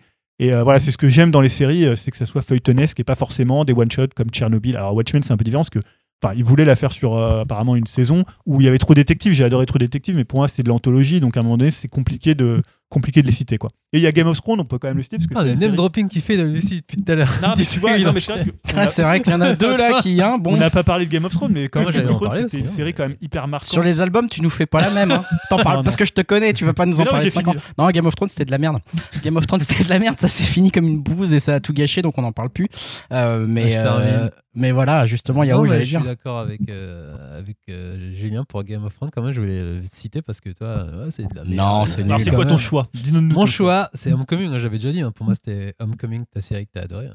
Avec Julia Roberts et Stephen James. Donc sur une saison, tu très- l'apprends. Ouais, ouais, je pas après. pas la deuxième. ouais. Vraiment cette saison qui, qui, qui m'a mis une claque, cette série. J'ai tout adoré, la réal, le côté. euh, comment, euh, le terme Compé- Non. Je vais pas trouver le terme. euh, conspirationniste. Ah oui, voilà, euh, Complotiste, conspirationniste, voilà, ça joue sur euh, ça. Julia Roberts, elle crève l'écran, je trouve que c'est Elle un retour de vrai. fou et surtout que c'est une série courte en plus et puis qui se base sur euh, une série de podcasts et je m'attendais à rien du tout et non j'ai vraiment été bluffé, bluffé de A à Z et je la kiffe à m'inventer cette série donc et, ouais je prendrais celle-là comme série de décennie et après pour les name dropping bah il y a Game of Thrones quand même mine de rien euh, qui a quand même marqué T'as les aimé séries, Game of je trouve. Thrones euh, J'ai ouais. aimé Game of Ouais. Thrones et Voilà, Game of Thrones m'a et trahi. après, quand même je trouve Ouais, euh, carrément. Et. C'était un peu l'événement de cette décennie. Game of. Thrones m'a trahi et je le dis germe. et je rejoins je rejoins Andy mais toi bah, pour Euphoria aussi c'est vrai qu'elle est, Ouais, énorme Je l'ai pas dit. Foray, mais c'est vrai que. The Deuce, hein, bah, David. Sinon, j'aurais cité The Wire. Cité The Wire Non, mais là, c'est trop vieux, là. Ouais, Ah, oh, ça suffit, là. Déjà Breaking Bad, tu vois, je me suis dit merde, ça finit dans les années 2010. euh, tu vois, ça va ça va truster nos classements parce qu'elle est quand même excellente cette série. Finalement, je vois qu'avec le, avec le temps qui passe aussi, on s'en éloigne un peu. Donc euh, bon, Ouais, Deuce, euh, franchement, euh, comme tu dis, c'est sur les trois. le mec trois- est exceptionnel saisons, en c'est- série lui. hein. C'est Ah ouais. énorme. Quoi. Après, en... je cite aussi Devilman Crybaby. C'est une série de Yuasa qui était sur Netflix qui a adapté d'une œuvre de Gonagai en fait. Et tu mets pas euh, le, le truc avec l'attaque des titans? Si, mais j'allais le dire aussi. Ah, excuse-moi. non, parce que je veux dire, tu nous en as parlé tellement Oui, mais souvent. il y a celui-là aussi je que m'attendais à le pas, voir vraiment, c'est- euh. c'est- pareil, c'est un one shot, c'est une saison assez, assez nihiliste et bien bad de cette série, donc euh, j'ai adoré aussi. Et bien sûr, euh, Shingeki euh, no Kyojin, euh, L'attaque des titans, voilà, pour ceux qui qui- parlent pas japonais, qui m'a sont pas vraiment- asiatiques comme Yao. qui sont pas asiatiques comme Yao, qui ont pas les yeux bridés comme Yao. Ah, bam Le Allez, bam Et moi, qui va vraiment en termes d'adaptation de manga, je trouve que c'est c'est une grosse claque. quoi, et j'attends de voir la saison finale là, qui débarque euh, Ah, ça y est, ça se finit. en décembre. Ok. Ouais, la saison 4. Et euh, petite place pour euh, Kimetsu no Yaiba aussi. Mais voilà, une Qui série d'anime. Kimetsu no Yaiba, c'est euh, c'est, euh, Demon Slayer. Demon Slayer. Demon Slayer. Et pareil, mais en fait, je cite des séries, mais comme vous, c'est plus euh, en fin d'année. Enfin, fin, euh, ouais, fin, fin euh, vers plus 2018-2020 qu'au tout début. En fait, j'ai pas Ouais. vraiment de séries marquantes euh, dans les années 2010. Ouais. Ouais, je comprends, je En fait. comprends. Bah, Leftovers, Et c'était un Watchmen, peu au milieu. cité J'ai pas Watchmen, cité Watchmen Faut Watchmen aussi. Ouais. Watchmen, Watchmen, qui est elle une a- grosse claque aussi. Je vais être le seul à pas la citer alors. Elle a quand même réussi à s'imposer. Je ouais. comprends que l'aspect sériel te manque, entre guillemets, avec une seule saison, mais euh, l'œuvre d'art en elle-même et surtout la réadaptation d'une œuvre d'art Ouais, euh, comme ça, c'est très, très couillu et, et c'est très réussi. Pas content que personne n'ait cité Tchernobyl qui était quand même l'arnaque. euh, Je l'a- je l'avais mis, en fait, je l'avais mis dans, ma- je l'avais mis dans ma liste en mode genre, c'est vrai que c'était bien réalisé, c'était sympa à regarder, mais au final, est-ce que c'était vraiment ma série de la décennie ou même dans le top? Ben non, quoi. Enfin voilà, je l'ai, du coup, je l'ai effacé de Aucune série française qui est citée. Je suis étonné. Si T'as pas cité Mimi 10%? euh, Mati, euh, 10%, t'as pas cité Non, il y avait euh, Irresponsable dont on a parlé ici qui est pas mal. Bon, après, je ne le mettrai pas dans le top série. Mais voilà, Je- bah, je recherchais. mais- vous propose Ouais. qu'on passe aux albums. Les albums maintenant, les albums de la décennie, c'est pas forcément facile la musique de la décennie. Oui, la musique avec le euh, micro, c'est mieux. Voilà, avec le micro, je, je- vu que tu parlais dans le vide, Julien. Euh, donc voilà, album, euh, bon, c'est sans doute le, enfin, je trouve peut-être le plus difficile, en tout cas pour en parler. Euh, C'est toujours un, un moment compliqué de parler de musique parce que bah, il vaut mieux l'écouter. Donc on mettra des extraits, hein, je pense, de chacun Ouais. des albums dont on va parler. Et euh, je propose bah, Yao. Vu que tu n'as pas fait tes devoirs, Il ne veut pas commencer. hein. il veut Ah, mais jamais je suis une commencer. en musique, Alors, qu'est-ce que tu as euh, choisi? Parce qu'il faut que tu passes l'extrait, on va le passer tout de suite. en fait. Ouais. Putain, en plus, j'ai pas l'extrait justement. Euh, Bon, bah, tu dis l'artiste, il Dis, y aura un dis extrait. l'album au moins. euh, ouais, donc moi j'ai choisi, j'ai choisi Justin Timberlake avec son euh, 2020 Experience. Et sachant qu'il a sorti un double album, je choisis le deuxième en fait. D'accord, donc on Et- passe un extrait du deuxième album, c'est ça? Ouais, et je. Oui. Oui, voilà. bon extrait. play the role. And all these new moves I like, it got me feeling like a stranger. Uh. Say my name, do you know? I saying Jesus so much, it's like we're laying in a manger. Now, can we discuss how fast you just got undressed? Girl, if sex is a contest, then you're coming first. And don't rush, go slow. I, I get live, I'm impressed. And innovation encore when the curtains close. It's a cabaret. Put on the show. Oh. Get on the floor. Cause even though I'm a professional, I like to do my work at home. Yao, alors, qu'est-ce que, est-ce Ouais, que tu veux nous en parler de cet Ouais, album bah non, je sais pas, non, oui. Donc, déjà, je suis pas autant calé que vous en termes musicaux, vous êtes des staccanovistes de la musique et tout. Donc moi j'étais dans le mainstream direct, tu vois, ça parle aux gens, j'ai pas été choisi, j'ai pas choisi Bobby Lapointe 2 euh, de retour. tu vois. Euh, What? The fuck? Non, en fait, euh, du coup, j'ai suivi sa carrière, vu que j'ai ouais, j'ai tous ses albums, je crois, solo. Ouais, et hum, du coup, je trouve que c'est son album euh, le plus accompli. J'ai peut-être hésité avec. euh, un trou. Maria Carré. Non, c'est. Tony Braxton. Putain, en fait, chier. Red Sex Charles. Future Love, Love, je sais plus, ouais, ça- Sex Future Love Song. Ouais, mais il était pas en 2000 Oui, mais dans 2006, justement, et du coup, je trouve. bah, ouais, oui. En termes d'aboutissement, je disais Ah, d'accord, pas mal. Celui il y avait Sexy Back. euh, Voilà, c'est ça. Et là, Ah, c'est vieux ça. Ah ouais, Ouais, bah, c'est en c'était les 2006. soirées des années 2000. Ah ouais, hein. non, on 2006, était- non, On était 2008. étudiants là encore. Ouais. En 2009 plutôt. Et euh, donc là, son retour en 2013, euh, justement toujours avec euh, Timbo à la prod et Pharrell Williams aussi. Donc euh, je trouve que c'est un retour réussi. Sachant que je dis qu'il avait un double album, mais le premier est déjà pas mal, mais le deuxième, je trouve qu'il est encore plus euh, abouti. Dans ses délires de, entre mix entre la pop, RB et la soul aussi, qui, je trouve qu'il mixe les trois parfaitement bien. Les featuring aussi qui sont, sont classiques. Et c'est rare en général que j'écoute un album du début à la fin. Je trouve le premier morceau au, au dernier morceau, c'est vraiment euh, du solide en fait. Donc j'apprécie. Puis tu peux danser aussi. Tu as des musiques euh, de lover, mais sans être trop. euh, trop caté- Oh trop, trop typé, tu vois, RB euh, des années 2000, 2010. Et donc, ouais, non, je trouve que c'est un sans faute pour moi, j'adore. Et son dernier, bon, que j'en parle quand même, son dernier qui est sorti, La Man of the Wood, qui a une réception critique un peu mitigée. Ouais, Et un peu. Là, je réécoute et finalement, je trouve quand même, euh, avec le temps, euh, qu'il se tient aussi. Mais je trouve vraiment son masterpiece, euh, c'est quand même celui-là, le 2020 Experience, que, que j'adore en fait écouter. Et là, je réécoute et pour, Cool. comme je vous dis, euh, il date de 2013. Et là, je me suis, j'ai réécouté et moi, je suis pas vraiment, euh, j'ai pas d'oreille, enfin d'oreille musicale comme vous, j'écoute pas d'album en fait. Là, dernièrement, ces dernières années, euh, j'écoute vraiment que des podcasts. Ou sinon, euh, moi, depuis que les plateformes sont arrivées, ça me convient parfaitement. J'aime bien écouter les singles en fait. Donc, les albums, ça me, ça me tente moins. Et sinon, comme d'autres choix, ben, pareil, ce sera plus de la musique. C'était euh, Shingeki no Kyojin. euh, Et les OST, quoi, qui sont, qui sont épiques pour. Donc, l'attaque des titans. tag- Je précise toujours pour les non japonophones. Donc de Sawano, ouais, l'auteur qui est, qui est- qui est un ouf, je trouve en termes de compositeur, il est vraiment balèze. Ben, voilà. Donc il a notamment fait Xenoblade Chronicle, si je dis pas de bêtises, 20 épisodes sur Wii U. Et il a fait Kill la Kill, donc euh, j'ai oublié de citer cette série aussi d'ailleurs. Ouais, Kill la Kill, elle est Ouais, pas mal. ouais. Donc euh, la BO, euh, il a fait aussi euh, euh, ouais. Enfin, bref, donc moi j'adore vraiment ce, ce compositeur. Donc ce sera plutôt c'est, de Justin en album de la décennie et en autre album ben, plutôt de l'OST en fait. Ok. Et le Spider-Man aussi que j'écoute vraiment, qui est magnifique. Ouais. OST, ouais. Franchement j'adore.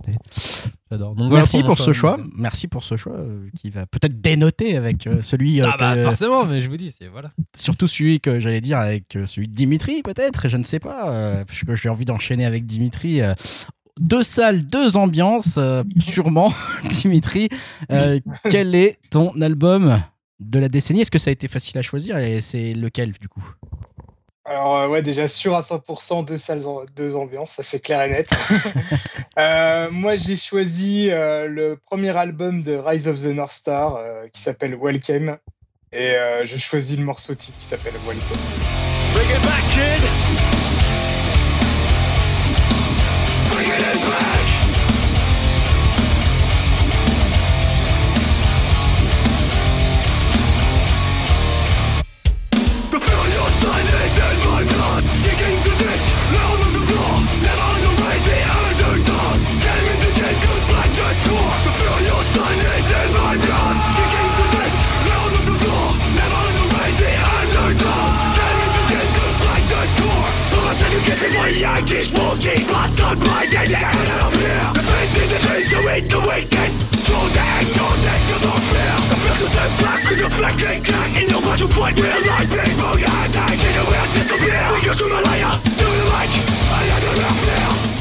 Alors euh, j'ai choisi euh, cet album-là parce que bah un peu comme Yao, moi j'écoute euh, beaucoup moins de musique que vous. Euh, Enfin j'en écoute toujours quand même pas mal, mais c'est surtout un peu mes, mes vieilleries euh, des années 90-2000, euh, mes, mes, mes albums de métal que j'écoutais à l'époque que j'écoute toujours. Papy Metal. Euh, exactement. Bah, après, j'écoute toujours, on va dire, euh, dès qu'il y a un, un nouvel album d'un groupe que j'aime bien, je, l'écoute toujours avec plaisir. Mais bon, j'arrive rarement à trouver des nouveaux groupes qui me mettent de, de bonnes claques dans ce style-là. Et euh, Rise of the North Star, c'est un groupe, j'ai l'impression, qui ont exactement les, mêmes influences que moi. Et euh, je me retrouve vraiment dans leur musique, euh, bah, pour le coup, qui sonne vraiment bien, euh, milieu années 90 euh, et euh, début des années 2000. On va dire que leur style, c'est un peu un mélange de métal, hardcore, avec des pointes un peu de, de punk et de, de hip-hop, quoi. Et euh, non, moi, ça me convient tout à fait. Euh, c'est un peu, on va dire, un mix entre euh, Slayer, Slipknot, euh, Biohazard. euh, Ah oui. et euh, voilà. c'est vraiment le, le style qui me convient bien et que j'aime. Et en plus, pour les avoir vus sur scène, ça déboîte vraiment bien. C'est euh, hyper énergique. Et, euh, et voilà. Et en plus, on va dire la petite série sur les gâteaux, c'est que les mecs, c'est un peu des, des vrais otaques. Ils sont fans de, de tout ce qui est manga et compagnie. D'ailleurs, leurs paroles, ça parle quasiment que de, de Dragon Ball, de Senseiya, de, de Ken. Ah là, des Ouais, sujets, sujets politiques. Titre. C'est bien ça. ba- il te ba- il te balance des Sonic Boom dans des, dans des chansons. C'est assez marrant. Et euh, ouais, non, sinon, on va dire ce qui m'avait aussi marqué euh, musicalement euh, cette décennie, euh, c'est un peu un, un nouveau style de musique que euh, j'écoutais pas forcément avant. C'est euh, enfin, c'est de l'électro et plus particulièrement de la synthwave avec des groupes comme Carpenter Brut ou Perturbator. Dan Terminus. Donc ça, c'est vraiment des, aussi un, style qui m'a bien plu cette année et que j'ai beaucoup écouté. Je trouve très cool. Cool. Eh ben écoute, voilà pour le choix de Dimitri, donc Rise of the North Star, euh, pour l'album de la décennie. Je pense que je vais enchaîner parce que connaissant Julien, il a 53 Non, choix. Euh, moi, c'est j'ai choisi comme album de la décennie euh, beaucoup beaucoup de mal à choisir, j'avoue, Euh, et donc je considère en fait que c'est il y a beaucoup d'ex premiers Euh, parce que vraiment très difficile. Finalement, au final, j'ai choisi pour les souvenirs qui m'évoquent et les différentes fois où je les ai vus en concert, Algie, The Awesome Wave, et euh, le morceau que je vais passer, c'est Breeze Blocks. She may contain the urge to run away, but hold her down with soggy clothes and breeze blocks. Cetirizine, your fever scream me again. Never kisses, or do you ever send a full stop? Do you know where the muffins go? They go along to take your honey. Way down how we build our breakfast down and say, My love, my love,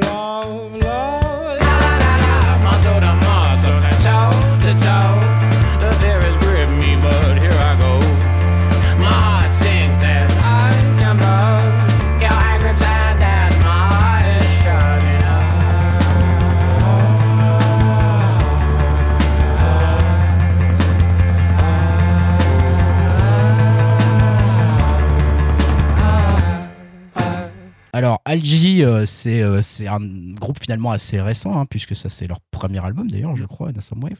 Euh, et c'est un groupe que j'ai découvert complètement par hasard en les écoutant, enfin voilà, en écoutant une sélection Spotify au moment où l'album est sorti. Je pense que ça devait être dans le radar de mes, dans le radar de mes sorties.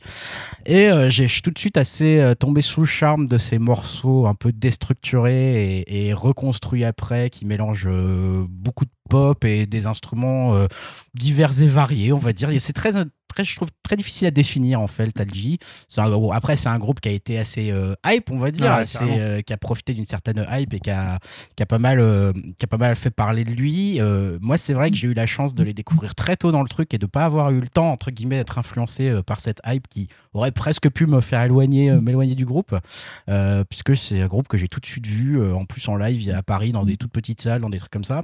Et, et c'est un truc dont je suis tombé un petit peu amoureux, cette espèce de style indéfinissable qui peut changer assez vite d'une chanson à l'autre. Et, euh, et voilà, ça a été un choix qui a été très difficile parce que, comme je l'ai dit, beaucoup très proche de plein d'autres euh, de choix, mais je l'ai je l'ai gardé vraiment pour les, tous les souvenirs qui se sont construits autour de cet album. Puis je les ai, je l'ai beaucoup écouté cet album.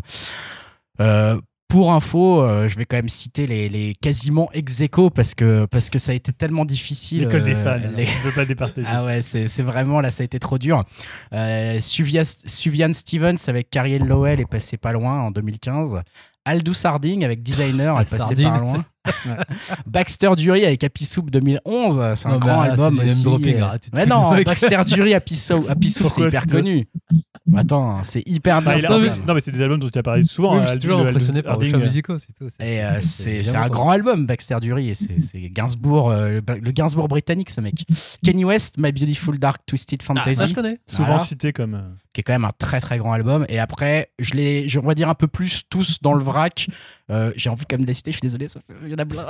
Waste Blood, Titanic Ouais. Rising, Kendrick Lamar, To Pimp a Butterfly, Caribou Swim, Spiritualized, Sweet Heart, Sweet Light, Low, Double Négative, Metronomy Love Letter, PNL. Steven, Attends, mais The ça, name Age of. AIDS. Et PNL, c'est où PNL, je l'ai pas mis, mais euh, voilà. Donc j'en ai cité beaucoup et comme je disais, c'est surtout bon Algie pour les, les souvenirs, mais je pense que Sufjan Stevens, Baxter Dury, Baxter Dury sont vraiment pas passés loin de, de- de rafler les mises pour moi.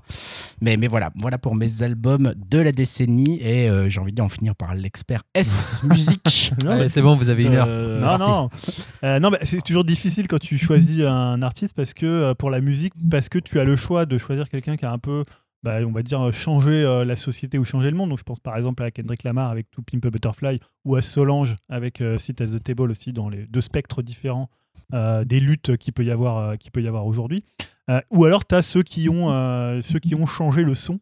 Je pense notamment à Tame Impala, donc avec euh, avec Currents, qui était quand même un album qui a beaucoup changé le son des années euh, des années 2010. C'est vrai. Mais pour le coup, j'ai choisi un peu la différence. Donc un artiste que tu as cité, c'est Subjan Stevens avec Carrie Elowell. Ouais. Euh, pourquoi Carrie PNL. Quel, quel- non mais quel album. je alors, pas. il est dans mon top. euh, j'avais PNL, j'avais mis Deux Frères parce que je trouve que c'est un des albums les plus aboutis français. Et je pense que c'est un des meilleurs albums français avec le, le Flavien Berger Contretemps. Et Francis Euh, Cabrel qui arrive. hein. Il est sorti, je l'ai entendu euh, par inadvertance et par, quoi, par hasard malheureux. Laurent Voulzy qui est là, qui est juste derrière. Désolé. Et euh, ouais, en fait, voilà, c'est-à-dire que euh, Carrie Lowell, c'est plus un album de l'intime. Donc, c'est un album, euh, évidemment, tu, tu l'as cité, mais tu n'en as pas parlé. C'est un album qui parle de sa mère, donc Carrie, et euh, Lowell étant son beau-père qui travaille avec lui. D'ailleurs, il a sorti un album qui n'était pas génial d'ailleurs avec lui. Mais pour le coup, c'est un disque qui parle notamment de la bipolarité de sa mère, donc sa mère qui est, qui est décédée. Et c'est un album qui fait beaucoup référence à ça. hein. Il y a notamment euh, peut-être la euh, The Force of July, qui est peut-être euh, un peu la chanson pivot. D'ailleurs, j'ai pas passé la chanson. Ah, c'est vrai, c'est quoi l'extrait de Mais Carrie oui, j'ai oublié. Bien mais- vu. Je vais choisir un autre morceau qui est dans l'album qui est un peu plus loin, qui s'appelle No Shed in the Shadow of the Cross.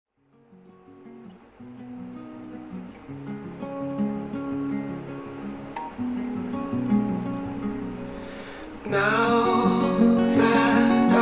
fell into your eyes, my only lover give out to give him I search for the capsule I lost. Drag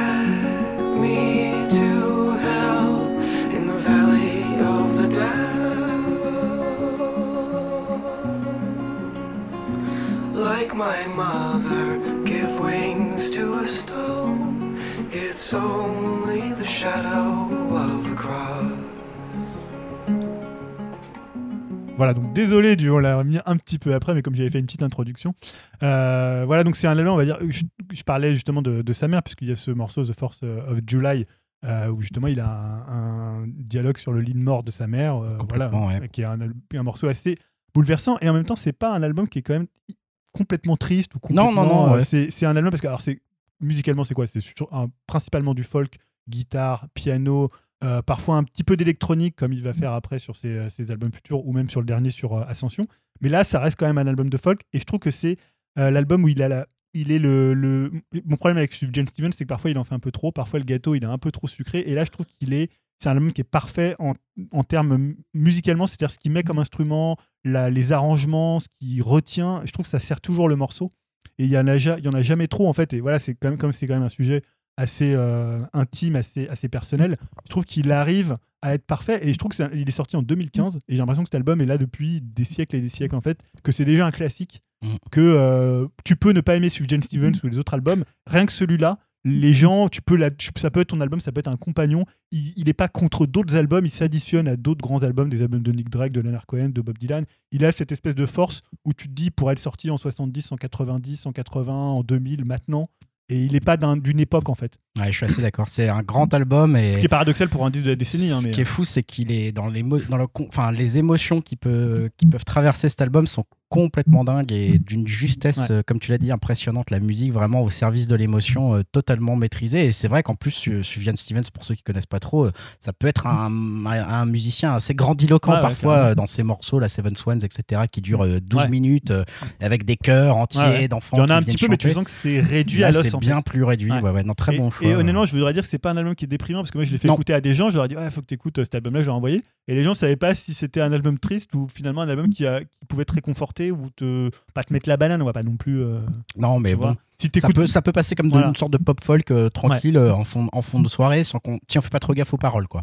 Et voilà, non, je vais pas citer tous les disques, j'avais fait, une- j'avais fait un top 15, mais je vais pas tous les citer. Mais c'est vrai que non, PNL, je trouve que Deux Frères, c'est un honnêtement, je pense que j'écoute Deux Frères ou PNL tous les jours. Waouh Globalement. La révélation podcast. Pratiquement, je pense que je l'écoute euh, avant Bah de alors, faut que tu le mettes là. Non, pas forcément parce que j'en écoute d'autres. Des fois, j'ai- je vais Non, écouter euh, Da ou je... non, mais tu vois, je vais écouter Da. Je vais écouter deux albums, euh, tu vois, euh, de- dans la légende. Mes deux frères, je trouve que c'est un des albums. VRP de PNL. ici. Bah, je trouve que c'est un des albums français les plus aboutis en termes de son et en termes de presque Message. j'ai envie de l'or en fait. Ouais, ouais, le lore est assez hallucinant. Je pense que les gens qui aiment pas PNL, c'est des gens qui vont s'arrêter à l'enveloppe sonore et à, ce qu'on- à la caricature que peut être PNL. Ce Et qui je est pense drôle, que- c'est qu'il dépasse complètement la caricature dans Deux Frères pour retourner finalement euh, le message contre tout le monde. Quoi. Enfin, Ouais, ouais. ils ont fait le tour du business et maintenant Ouais. ils en font un constat amer. Quoi. Mais je trouve que c'est un très grand disque. euh, Mm. et C'est un de mes disques préférés. Je l'ai je l'ai cité là. Évidemment, je parlais de Solange. euh, Et euh, Allez, balance quelques noms là, vas-y, t'en retient pas. Là, non, je voulais parler d'un groupe qui est un groupe qui est un peu oublié, mais euh, qui s'appelle les Girls. Ouais, euh, qui- leur deuxième album est sorti en 2011, mais je pense que le meilleur c'est sur le 2009 euh, euh, alb- euh, album. avec Vomit aussi. Ou je sais quoi. Vomit, c'est sur le premier, je crois. C'est sur le premier Ou le deuxième, je sais plus. le- donc le deuxième c'était Father, Son et Holy Ghost, qui, est, qui est très très bien, hein, mais il est moins bien, je pense, que l'album. Et euh, ben, c'est un groupe qui a été un petit peu oublié, alors qu'à l'époque, quand il est sorti, moi je pensais que ça allait être la claque du Non, rock des non, années, non, ouais, des années c'est- 2010. Et je voudrais aussi parler de euh, Purple Mountains, parce que j'en avais parlé ici. et c'est- En fait, je trouve que 2019, il y a eu des grands disques. hein. Je pensais notamment à Fight White Family, euh, Ouais. euh, donc à Purple Mountain. Voilà, j'ai pas J'ai vu que Beach House était souvent dans les tops. souvent cité, ouais, Ouais. avec c'est Teen Dream. Ouais. Peut-être le meilleur album de Dream Pop euh, de cette période-là. Moi, je préfère ceux d'après, alors c'est pour ça que j'ai pas forcément cité. Je les aime bien aussi, mais euh, Father John Misty aussi, qui est, je trouve, sur les années 2010, entre euh, I Love You Enebir et euh, comment, euh, God Favorite Customer. Euh, je trouve que c'est deux grands disques et c'est un- quelqu'un qui a marqué quand même les années 2010. Euh, et moi, j'ai une petite. c'est- Il est assez récent, mais je trouve que l'album, le dernier album de Lana Del Rey, Ouais. euh, je ne sais pas forcément que je le citerai, mais je comprendrais que ça soit un des albums les plus cités. Alors, c'est pas forcément celui-là d'ailleurs qui cite. Quand il y a des tops, elle est souvent genre. Plutôt avec- ultra violence là. C'est ou- plutôt soit Ultraviolence, soit le premier euh, Ouais. avec Video Game. Mais Ouais. euh, moi, je préfère vraiment le dernier. C'est bien. Et pas de Conan Mocassin. Si, je l'ai mis aussi, Ah, Conan je Mocassin, euh. Forever Dolphin Love, qui est bien. 2011, qui est un grand, grand disque, Ah ouais. euh, qui a beaucoup influencé, parce que je trouve que son son de guitare se retrouve dans plein d'artistes actuels euh, qui sortent même encore des albums euh, maintenant. Euh, et aussi les Dirty Projectors que j'avais vu en concert, et c'est surtout Swinglo Magellan. Et si tu beaucoup. veux, tu sais, Julien, tu me fais passer ta liste et on la met sur podcast.fr. On est comme ça, Voilà. nous. Si on veut partager le love. Non, mais je la mettrai. Il y a aussi Krung Bing, dont j'ai beaucoup parlé ici, Ouais, avec euh, Todo El Mundo, qui est un super disque. Ouais. Mais voilà, je vais pas tous les citer. Non, mais on a compris Voilà. ton amour pour la musique. et c'est vrai, euh, ce grand disque de Sufjan Stevens qui vient euh, consacrer un petit peu tout ça. Euh, cet album magnifique, vraiment, allez l'écouter. Carrie and Lowell, disponible partout, sur toutes les bonnes plateformes. Euh, on va terminer le podcast, enfin le terminer, on en- il nous reste encore une section entière puisque c'est celle des jeux vidéo. Et là, euh, jeux vidéo, dix dernières années. Et là, je sens qu'Yao, tout d'un coup, il est, il est Il confort. sait de quoi on on va parle. peut-être pas le faire parler y tout de suite alors. Euh, tu veux, on- non, on va peut-être faire parler. Je sais pas, Dim. Allez, un peu Dim. Dim, euh, pareil, bah, t'as ton choix ultime du jeu vidéo des dix dernières années et euh, lesquels euh, te fait hésiter avec ce choix. On t'écoute. Euh, alors encore une fois, je vais pas être super original, mais euh, je vais choisir GTA V. Euh, sachant que euh, le jeu là, il me faisait vraiment envie. Il était, euh, pour rappel, hein, il était sorti sur les générations encore précédentes, les, Xbox 360 et PS3, et je savais très bien qu'il allait avoir une version supérieure sur PS4 euh, et Xbox One. Donc j'attendais, j'attendais, et j'ai pas été déçu hein, parce que Il y en a eu une, il y en a une sur c'est- PS5. Ouais, ouais, oui. En plus, il y en a encore une sur PS5. Et du coup, euh, c'est le jeu que j'ai acheté avec ma PS4. Et euh, j'avais en plus posé une semaine de congé exprès pour Oh pouvoir y jouer. Le malade Oh mon dieu, là, je suis choqué. Et euh, du coup, euh, bah, j'ai passé toute une semaine vraiment à, le- à le poncer. Enfin, je l'ai même pas réussi à le finir en une semaine, hein, parce que c'est quand même assez long. Et euh, non, bah, je franchement, je le trouve génial. Le fait de pouvoir switcher entre trois personnages euh, principaux, euh, ça c'était vraiment bien foutu. Surtout qu'on a l'impression que le jeu, il est vraiment, enfin, les mondes ouverts, je trouve que c'est toujours cool, mais c'est toujours assez mécanique où euh, tu sais toujours un peu à quoi t'attendre, alors que là, je trouve que c'était toujours plein de, plein de surprises, plein de petits détails, euh, plein de choses inattendues, et le, le fait de pouvoir euh, switcher entre chaque personnage et euh, de pouvoir arriver euh, sur un, des personnages et euh, on va dire capter un, petit moment de sa vie, je trouvais ça super bien fait.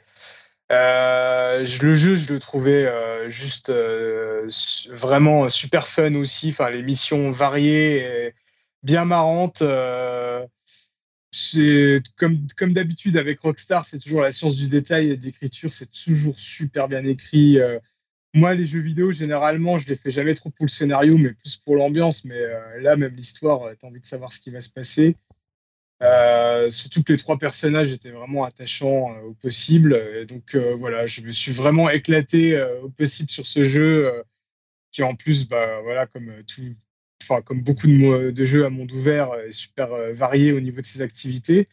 Euh, le mode en ligne, j'avais essayé un petit peu aussi à l'époque, c'était vraiment bien fait aussi. euh, ça rajoutait vraiment une, vraie plus-value. hein. Bah, D'ailleurs, euh, Ouais, il est toujours, euh, il est, tou- il est toujours actif à fond et euh, Ah bah, il- des fois, on ouais, peut il même se sur ça, demander hein. si. Ouais, voilà, on peut même se demander si euh, ils traînent pas un petit peu pour GTA 6 à cause du, du mode online de GTA 5. Mais euh, voilà, enfin vraiment un, un jeu qui m'a marqué à fond quoi. Et Ouais. C'est limite même un peu triste de se dire que j'ai commencé, on va dire, la, vie de ma PS5 avec le, jeu qui m'a le plus marqué.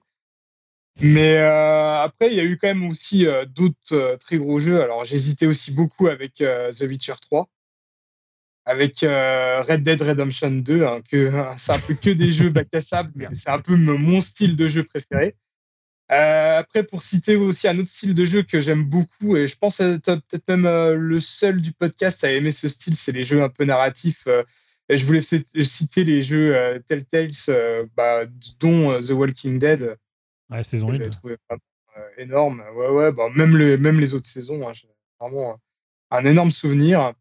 Et aussi, bah, pour revenir sur les, les jeux à monde ouvert, les jeux Arkham City et son meilleur dérivé, hein, Spider-Man, que j'avais franchement adoré, euh, qui est à la fois un jeu à monde ouvert, mais aussi euh, avec des gros éléments un peu euh, de, de beat'em up, euh, où, voilà, où tu peux faire pas mal de combos et tout. euh, au niveau des combats, euh, c'est un peu plus poussé qu'un un GTA-like classique, donc ça aussi, ça apportait une grosse plus-value et euh, c'était très très très bien aussi.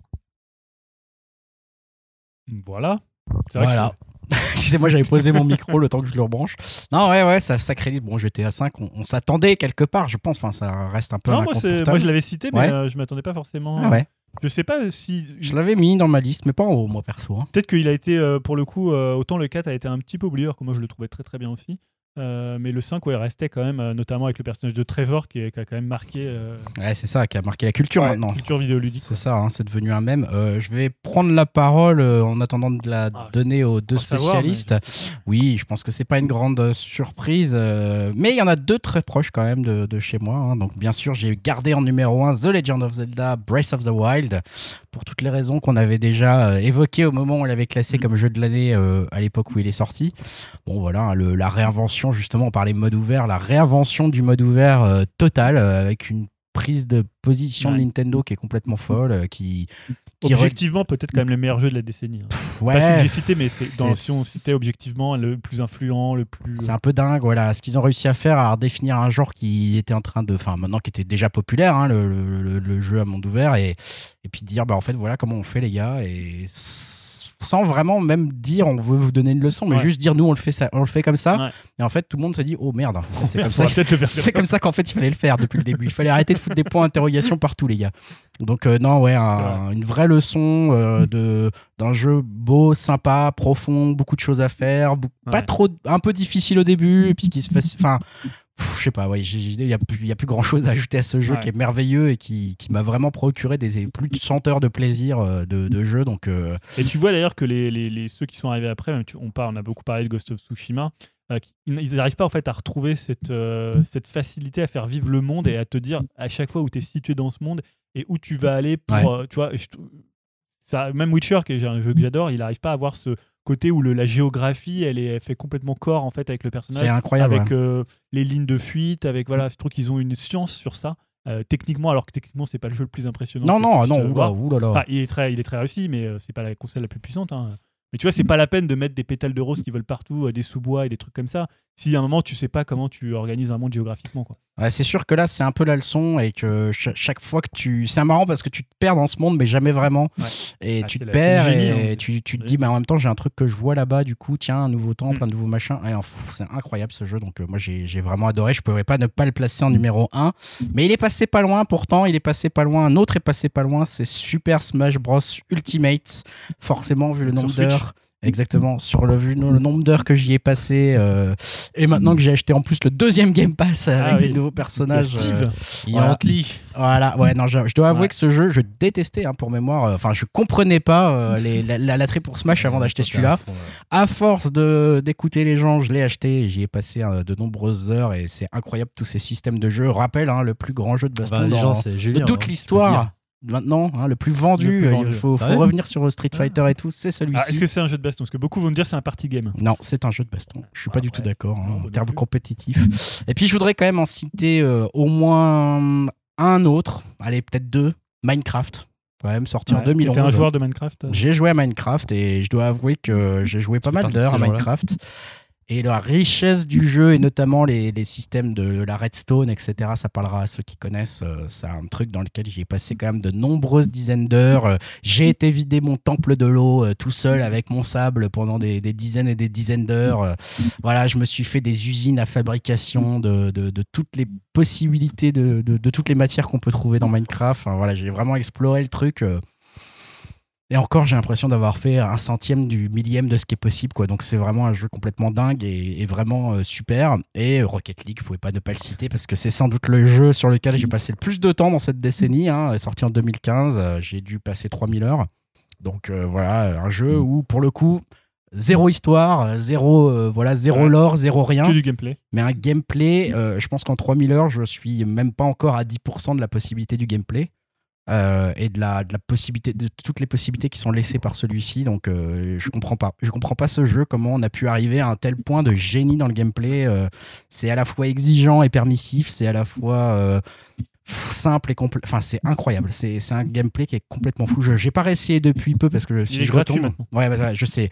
Et justement je sais pas s'ils ont fait des évolutions de gameplay ou pas en le rendant en le rendant gratuit J'avoue que je préfère plus trop y toucher à ce jeu parce que sinon, dès que je le rallume, bah, vous me voyez plus pendant trois mois. Et, euh, et franchement, non, voilà, j'étais obligé de le citer rien que pour ce. Je pense le gameplay absolu de tous les jeux auxquels j'ai joué dans ma vie, Mario compris. hein, donc euh, c'est vraiment. euh, pff, on peut pas faire un gameplay plus précis que ça. Je, je comprends pas encore qu'il ait pas gagné tous les prix possibles et inimaginables pour un gameplay aussi fou. Donc, euh, Et voilà. t'as pas cité euh, Hearthstone? Non, j'ai pas cité Hearthstone parce que pour moi c'est J'y jouais pas jouais beaucoup mais c'est pas un jeu dans lequel euh, en fait j'y jouais beaucoup mais plus par addiction. Ouais. Euh, et plus pour des mauvaises raisons presque. c'est un jeu où on est qui se base sur la frustration de on vient de perdre, ah, on vient de gagner mais pas exactement comme on voulait etc. Et, et c'est un jeu qui au final euh, me laisse plus une impression euh, mitigée on va dire qu'une bonne impression, même si je me suis bien sûr beaucoup amusé, etc. Ça ne sera pas mon jeu de la décennie euh, du tout. Euh, bah, je vais vous passer la parole. Alors, je ne sais pas à qui la passer, parce que là, on a les deux Bah, je vais la spécialistes prendre, euh, jeux vidéo. Ouais, Julien? Je sais pas si tu as ton micro allumé. Non, il est pas allumé, je pense pas. hein. Bon, bref. Ouais, c'est vrai. Ah, Voilà. on l'entend mieux dire vas-y. Ouais. Euh, Euh, non, évidemment, bah, l'année, la décennie 2010, c'est la décennie des mondes ouverts. Donc, on a cité euh, GTA 5, Zelda Breath of the Wild, euh, The Witcher 3, et moi, je Eh, pourrais ajouter eh. aussi MGS euh, 5, euh, Phantom Blade, que j'ai beaucoup aimé, voire Death Stranding. Euh, mais en fait, le jeu que j'ai choisi, c'est un jeu qui est aux antipodes de ça, qui est sorti le 2 janvier 2010. Oh, juste oh, le bâtard. et qui est, et qui est, euh, et qui est sorti même en 2019, en 2009 pardon, au Japon, c'est Bayonetta. Bayonetta, ouais. Euh, pourquoi j'ai choisi Bayonetta? Parce que je pense que c'est aussi, euh, personnellement, c'était un- une période où je jouais beaucoup moins aux jeux vidéo, les années euh, 2000. Et à partir de. J'ai racheté, tu vois, je me suis installé à Paris en 2008. J'ai racheté une console, à ce- enfin en 2007, je crois. J'ai racheté, même un petit peu en 2006, mais j'ai racheté une console, tu sais, une PS3. toi. Ouais, je sais plus. Mais non, c'est pour dire que finalement, c'est un des jeux euh, qui m'a redonné un peu le goût de l'addiction aux jeux vidéo. C'est-à-dire qu'avant, tu vois, je, quand je, à l'époque de la PS2, je jouais à des jeux, mais tu vois, j'avais pas ce côté où euh, un jeu pouvait te faire dire je vais y jouer 3-4 heures de suite, euh, là, du- du- presque à pas dormir. En fait, Bayonetta, je trouve que c'est ça. C'est-à-dire c'est un jeu, c'est un jeu à système. On n'est pas du tout dans un monde ouvert, on est vraiment dans un jeu de gameplay. On est dans un jeu co- complètement loufoque, complètement grandiloquent, qui raconte pas grand-chose, mais qui a un tel. En fait, c'est un, jeu fait pour les joueurs, en fait par un joueur pour les joueurs. Tu vois, c'est souvent la, formule que je trouve assez vraie sur, euh, sur Hideki Kamiya. Et c'était un jeu qui m'a complètement obsédé pendant, euh, je sais pas, 250 heures que j'ai passé dessus. Euh, Tu vois, un peu comme Hades aujourd'hui, je retrouve un peu ça dans Hades, où à un moment tu te dis, bah, tu arrives à faire. À faire tu vois corps avec le jeu et euh, il arrive en même temps à te challenger sur des petites subtilités. Tu vas trouver une nouvelle arme tu vas essayer un nouveau truc. Euh, voilà après c'est vraiment aussi un jeu à combo et euh, voilà, en plus, moi j'étais très très fan de Devil May Cry à l'époque quand c'était sorti sur PS2. Et c'était un peu pour moi le, bah, voilà, le truc où on remet un peu les pendules à l'heure par rapport à du God of War, par rapport à des, des beat'em up qui étaient venus par là. Et euh, voilà, je trouve que c'est un jeu, et je, le préfère, je trouve que le 2 est très très bon, mais je préfère quand même le 1, ce côté un peu euh, sadique qu'il y a dans, dans le jeu, le côté un peu masochiste qu'il faut avoir, parce que c'est un jeu qui va pas forcément t'aimer tellement. C'est un jeu qui est resté aussi de cette, génération-là un peu gris, la génération 360, alors que le 2 est beaucoup plus accueillant, beaucoup plus. Beaucoup plus aquatique, beaucoup plus bleu aussi, alors que le premier était très très gris. Euh, mais voilà, je trouve que c'est un jeu qui est, euh, génial et je me rappelle des, anecdotes où, quand j'ai battu euh, Rodin, il était 4h du matin chez moi, où j'ai poussé un cri chez moi. mais ouais, parce que tu vois, Rodin, j'avais déjà passé au moins 30 heures à essayer de le battre, il est quand même assez balèze. Donc c'était presque la Génial. durée d'un jeu. Sa femme derrière. Non, c'est clair. Et c'était, tu sais, des époques où j'étais genre, je sais pas, j'avais- pas d'enfant, tu vois. euh, Ah, Ouais, c'était c'est bon la vieux bonne temps. époque. Ah, c'est pour ça que tu l'as mis en top. Zéro enfant, je devais être au chômage, donc j'avais tout le temps pour jouer, tu Ah, vois. la belle vie. la belle vie, donc tu as le temps de jouer à des jeux vidéo, tu geeks complètement et c'est un jeu qui me rappelle cette époque-là. Et pourtant, c'est pas un jeu qui va, tu vois, qui, qui est, c'est un jeu qui est important dans, dans l'histoire du jeu vidéo, mais c'est un jeu qui est pas important dans la décennie en fait, parce qu'il il appartient plus à une décennie 2000-2009. Alors que, ben, tu vois, peut-être j'aurais pu citer euh, Witcher, MGS ou euh, Zelda, parce que c'est des jeux qui. Witcher, je m'y attendais quand même. J'ai hésité si on avait fait, non, si on avait fait le, comme on voulait faire les Upcast d'or avec euh, 2014-2019, hein, 2020, Ouais. j'aurais sûrement cité Witcher 3. C'est ça. Mais Witcher 3, c'est pas un grand jeu de gameplay en fait. C'est un jeu, euh, c'est un grand jeu d'immersion, de voyage, de, de panorama, de. En tout cas, il a frôlé le top, quoi. vraiment. Ouais, bah, je l'avais mis. C'était, j'ai mis aussi dans Wonderful 101, mais bon, Wonderful 101, c'est c'est un peu un jeu post-Bayonetta, donc c'est un jeu qui suit un peu la même recette. Quoi. Super. Bah, Voilà. écoute, merci pour ce choix. Choix peut-être compris, peut-être approuvé par Evo, je sais pas. Approuvé, mais il a, il a dit mon, Ah. mon titre. Wonderful 101. Ouais, ouais, bien sûr. Celui que tu as mis plus de deux ans à acheter en avant-première. Euh, non, non, mais je comprends tout à fait son choix. Moi, moi, je suis dans la continuité, justement, avec l'autre offre de Camilla, hein, un jeu fait par les joueurs et pour les joueurs, et avec un univers qui me parle d'autant plus que Bayo, là, c'est vraiment tout le côté Sentai, euh, coloré, délire, euh, blague potache, générosité, euh, gameplay aux petits oignons, euh, assi- enfin, faut être assidu, c'est exigeant, donc ouais, non, vraiment un jeu ultime pour moi. Et comme disait Julien, moi j'ai passé quoi, genre 300 heures dessus. Ouais, je me souviens que vous aviez bien rincé euh, ce jeu. Ah ouais, oui. donc ouais, non, c'est vraiment ma Grand claque, jeu. euh, grosse claque. Et après, dedans, euh, j'ai quand même... je vais faire mon name dropping. J'en ai pas fait tout à l'heure. Ah ouais, hein, c'est vrai, va, C'est la fin. J'enchaîne. Je, je, c'est bon, je continue. Je, je fais pas à peine d'en dire plus sur ce chef-d'œuvre. Donc euh, j'ai un seul open world, c'est Red Dead euh, le premier. Ouais, Le d'accord. dernier qui 2010. était- ouais. ouais, 2010 qui était quand même il une est claque. sorti pour moi, juste à l'époque. temps pour être Ouais, dans la Ça, C'est un de décennie. mes premiers open world en plus que j'ai fait, donc euh, il m'a vraiment marqué. C'est vrai qu'il était bien. Après, j'ai Journey pour moi qui est, qui est un grand aussi, un grand. Ouais, je voyais grand, ça grand en jeu. 2000. euh, Souvent, 2012, souvent c'était 2012. dans les tops, ouais. Ouais. Ouais, Journey, Ouais, après, très bon j'ai jeu. Last Guardian pour moi Ouais. aussi. Ah, euh, Last Guardian, ouais. Alors, plus. euh, Enfin, les gens l'aiment moins. hein. Ouais, mais moi, moi, pour moi, c'est Ouais, mais ceux qui l'aiment, l'aiment de fort, hein. Ueda, cité aussi, moi, perso. euh, Ueda, franchement, une petite tuerie aussi. Il y a Asura's Wrath qui est Ah. très peu cité. Pour moi, c'est une grosse claque de CyberConnect C'est 2. un Pour moi, c'est euh. c'est God of War puissance 20 000 en termes de, de mise en scène. de, de- ouais, de mise en scène. Voilà. Bah, après, il y en a forcément, c'est un quick time event euh, intégral pour certains, mais pour moi, c'est vraiment c'était une grosse claque visuelle et, et une, comment dire, une originalité, une proposition qu'on voit très peu finalement. Pour moi, un jeu décomplexé, c'est du shonen à l'état pur en fait, et j'ai kiffé.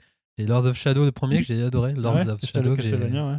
bah ouais, la- le Castlevania en 3D, euh, enfin, entre guillemets, on va dire. Ouais. Belle esthétique. C'est un jeu qui que j'aime bien. Bah, le 2, ça n'a rien à voir pour moi, du coup. J'étais très déçu. Mais non, c'est vraiment une grosse claque aussi. euh, très belle surprise, je m'y attendais pas, vu que je suis pas non plus un super fan de Castlevania. Après, il y a Vanquish, hein, pour moi, le meilleur euh, Ouais. TPS hein, de la décennie. Vanquish, putain, ce jeu, quoi. Qui est- Dommage qu'il sorte pas sur euh, Switch. Donc, Ouais. vraiment, euh, encore une fois, hein, Camille, euh, pardon, euh, Mikami. Mikami, quoi. Ouais. Hein. Petite perle. Après, j'ai euh, de- Tropical Freeze comme plateforme. j'ai- Ouais. Vraiment, je crois que c'est mon meilleur platformer de la décennie. euh, comparativement sur Wii U, donc Ouais, sur Wii U, ouais. Vraiment exigeant, euh, généreux, c'est une claque aussi en termes de gameplay. Quoi. Difficile, hein, très Ouais, difficile. justement, ouais. Ouais, ouais. Je dirais pas difficile. euh, enfin, bon, Exigeant. Je comprends, mais Dans les quoi, ouais, il se situe entre euh, Super Meat Boy et Mario Galaxy c'était 2. écrit- qui C'était un reproche qui disait trop difficile, mais j'ai jamais compris ce reproche. Ah bah, parce que vous êtes des stars. euh, Non, Encore une fois, pour ceux qui nous écoutent, hein, Non, ne vous basez pas sur ces deux Non, c'est- par exemple, c'est moins dur qu'un Super Meat Boy, par exemple. Super Meat. Boy, c'est dur. mais ce que je veux dire, c'est censé. Oh, Nintendo, c'est trop dur, patati patata. Et quand c'est un peu exigeant, ils se plaignent, tu vois. Donc, ouais, Nintendo, ils ont. Bref. Non, moi, je suis très content quand c'est. Euh, Hot Time Miami quand même, qui m'a- c'était un de mes premiers jeux indés Ouais. aussi que j'ai fait, donc il m'avait quand même une Ah, grosse claque euh, en termes de visuel. On parlait de Drive aussi, forcément, Ouais. l'héritage Drive, tout ça. C'est vrai qu'il est cool ce jeu. Et Fury aussi, que dernièrement, il y a des Game Baker, que, qui Ouais. est pareil exigeant, un jeu de gameplay euh, que j'adore. quoi. Et, et voilà. Et Hades C'est 2020. Euh, Ah, c'est vrai, c'est vrai, on peut pas Non, le ouais, j'ai oublié de citer Mario Galaxy 2, qui est un- pour moi Ouais, peut-être le meilleur Mario avec euh, 3D Worlds euh, Tu l'as pas pas cité, cité. toi, 3D World 3D Worlds. Non, je l'ai pas cité, mais j'ai hésité aussi et franchement, je peux. Voilà, je- je- je- je- je- j'attends en fait sa ressortie pour voir un peu aussi comment. Je sais pas. Et d'ailleurs, 2010, moi, c'était dur parce qu'il y avait Mario Galaxy 2, Bayonetta et Alan Wake, que moi j'ai beaucoup Ah, aimé. c'est vrai que t'avais bien aimé ça. Alors, je sais pas par contre si The Witness est sorti dans les années. euh, si, si, je 2010. crois qu'il est sorti. Ouais, dans les grand années jeu 2010. aussi. Ouais, Donc voilà pour, euh, pour ma liste. Super, bah, c'est varié, hein, euh, Il y a deux jeux Camilla. hein. ouais, quand même. On retrouve des, des- on retrouve des thèmes communs à travers toutes Ouais, ces Même listes. si, si on devait citer, ça serait quand même euh, Zelda. Mais bien sûr Mais oui, après, moi, j'ai pas fait Zelda, mais oui, je comprends Ah, tu as objectivement. fait Wii que U Zelda- Ouais, mais j'ai commencé, j'ai pas. moi, je pense ça sur Qu'est-ce Wii U. euh, bordel Il y a que Dim qui dit rien sur pas Zelda. Ouais, Zelda, il dit rien, dit, il baisse la tête et il fait semblant de ne pas nous entendre. Là. Non, non, mais. Non, mais c'est pas que je l'ai pas aimé Zelda, c'est que j'ai l'impression de pas l'avoir compris. Il faudrait que je le recommence en fait. Je c'est sais comme pas. dit, c'est trop dur. Mais non, mais j'ai quand même essayé de revenir en arrière parce que c'est toujours des jeux qu'on cite, c'est c'est des jeux quoi, de- qui ont 4 ans, tu vois, 4-5 ans. Ouais. Là, je voulais Voilà, quand même bah, revenir au début 2013, d'année. Non, mais on parle de Zelda, tu vois. Ah ouais. Parce que je voulais quand même revenir vraiment au tout début d'année, quoi. Enfin, au milieu, au début, Ouais, au milieu c'est vrai. Quand même. C'est vrai. Qu'on les oublie assez rapidement, mine de rien. Ah, c'est Voilà. vrai que l'activité jeu, jeu vidéo va vite. Comme tu dis, voilà, le numéro 100 est passé. On va pouvoir passer au 101 tranquille et s'enlever un peu de pression. Bien joué, les gars. Euh, venez nous dire sur euh, donc euh, upcast.fr, bof, mais sur, le, sur le Discord, sur le Discord, dont vous pouvez retrouver un lien en demandant gentiment sur upcast.fr dans les commentaires ou sur arrobas, upcast, up- upcast France, pardon. Vous nous mettez un petit message et on vous donne le lien pour le, pour le, bah, pour le Discord. Et sur ce Discord, Discord, venez nous dire, venez nous dire, c'est quoi votre album de l'année, c'est quoi votre La film décennie. de l'année, enfin de la décennie, pardon, film de la décennie, série de la décennie, album de la décennie et jeu vidéo de la décennie. Peut-être vous êtes en total désaccord avec nous, peut-être on a oublié un Ah truc là, merci évident. Ouais, bah, Ah, ça. courtois, sans insulte. Voilà, restez. Sauf bah, pour Mektoub, c'est de la merde. Ça vous avez le droit. ça vous avez le droit. On comprend et on est pressé bah, de vous retrouver pour euh, la suite des événements, et le numéro 101 du coup. hein. Ouais. Voilà. Ouais. Est-ce qu'on finit en musique quand même Euh, on finit en musique. Moi, j'ai rien choisi. Donc, euh, je te laisse choisir pour le numéro Oui, 100. bah, un groupe mancunien. Premier album de Working Men Club. Très bien, très bon choix. Euh, donc le morceau que j'ai choisi c'est Tis, qui est vers la fin de l'album. Qui est voilà, c'est un groupe qui oscille entre, euh, on va dire, Joy Division, New Order, Soft Cell, voilà, des ces groupes comme ça, et même qui passent presque presque rock indé sur la fin de l'album, notamment sur le tout dernier morceau Angel. Euh, vraiment très très bon album, très puissant au niveau du son. Et euh, Tis, euh, c'est un bon exemple pour, pour ça et un des, je pense, un des grands grands groupes de ces prochaines années. Bon, bah, on écoute ça et on se retrouve la prochaine euh, décennie. Pour le numéro 101. Euh, salut à tous. Salut. Salut. Salut 350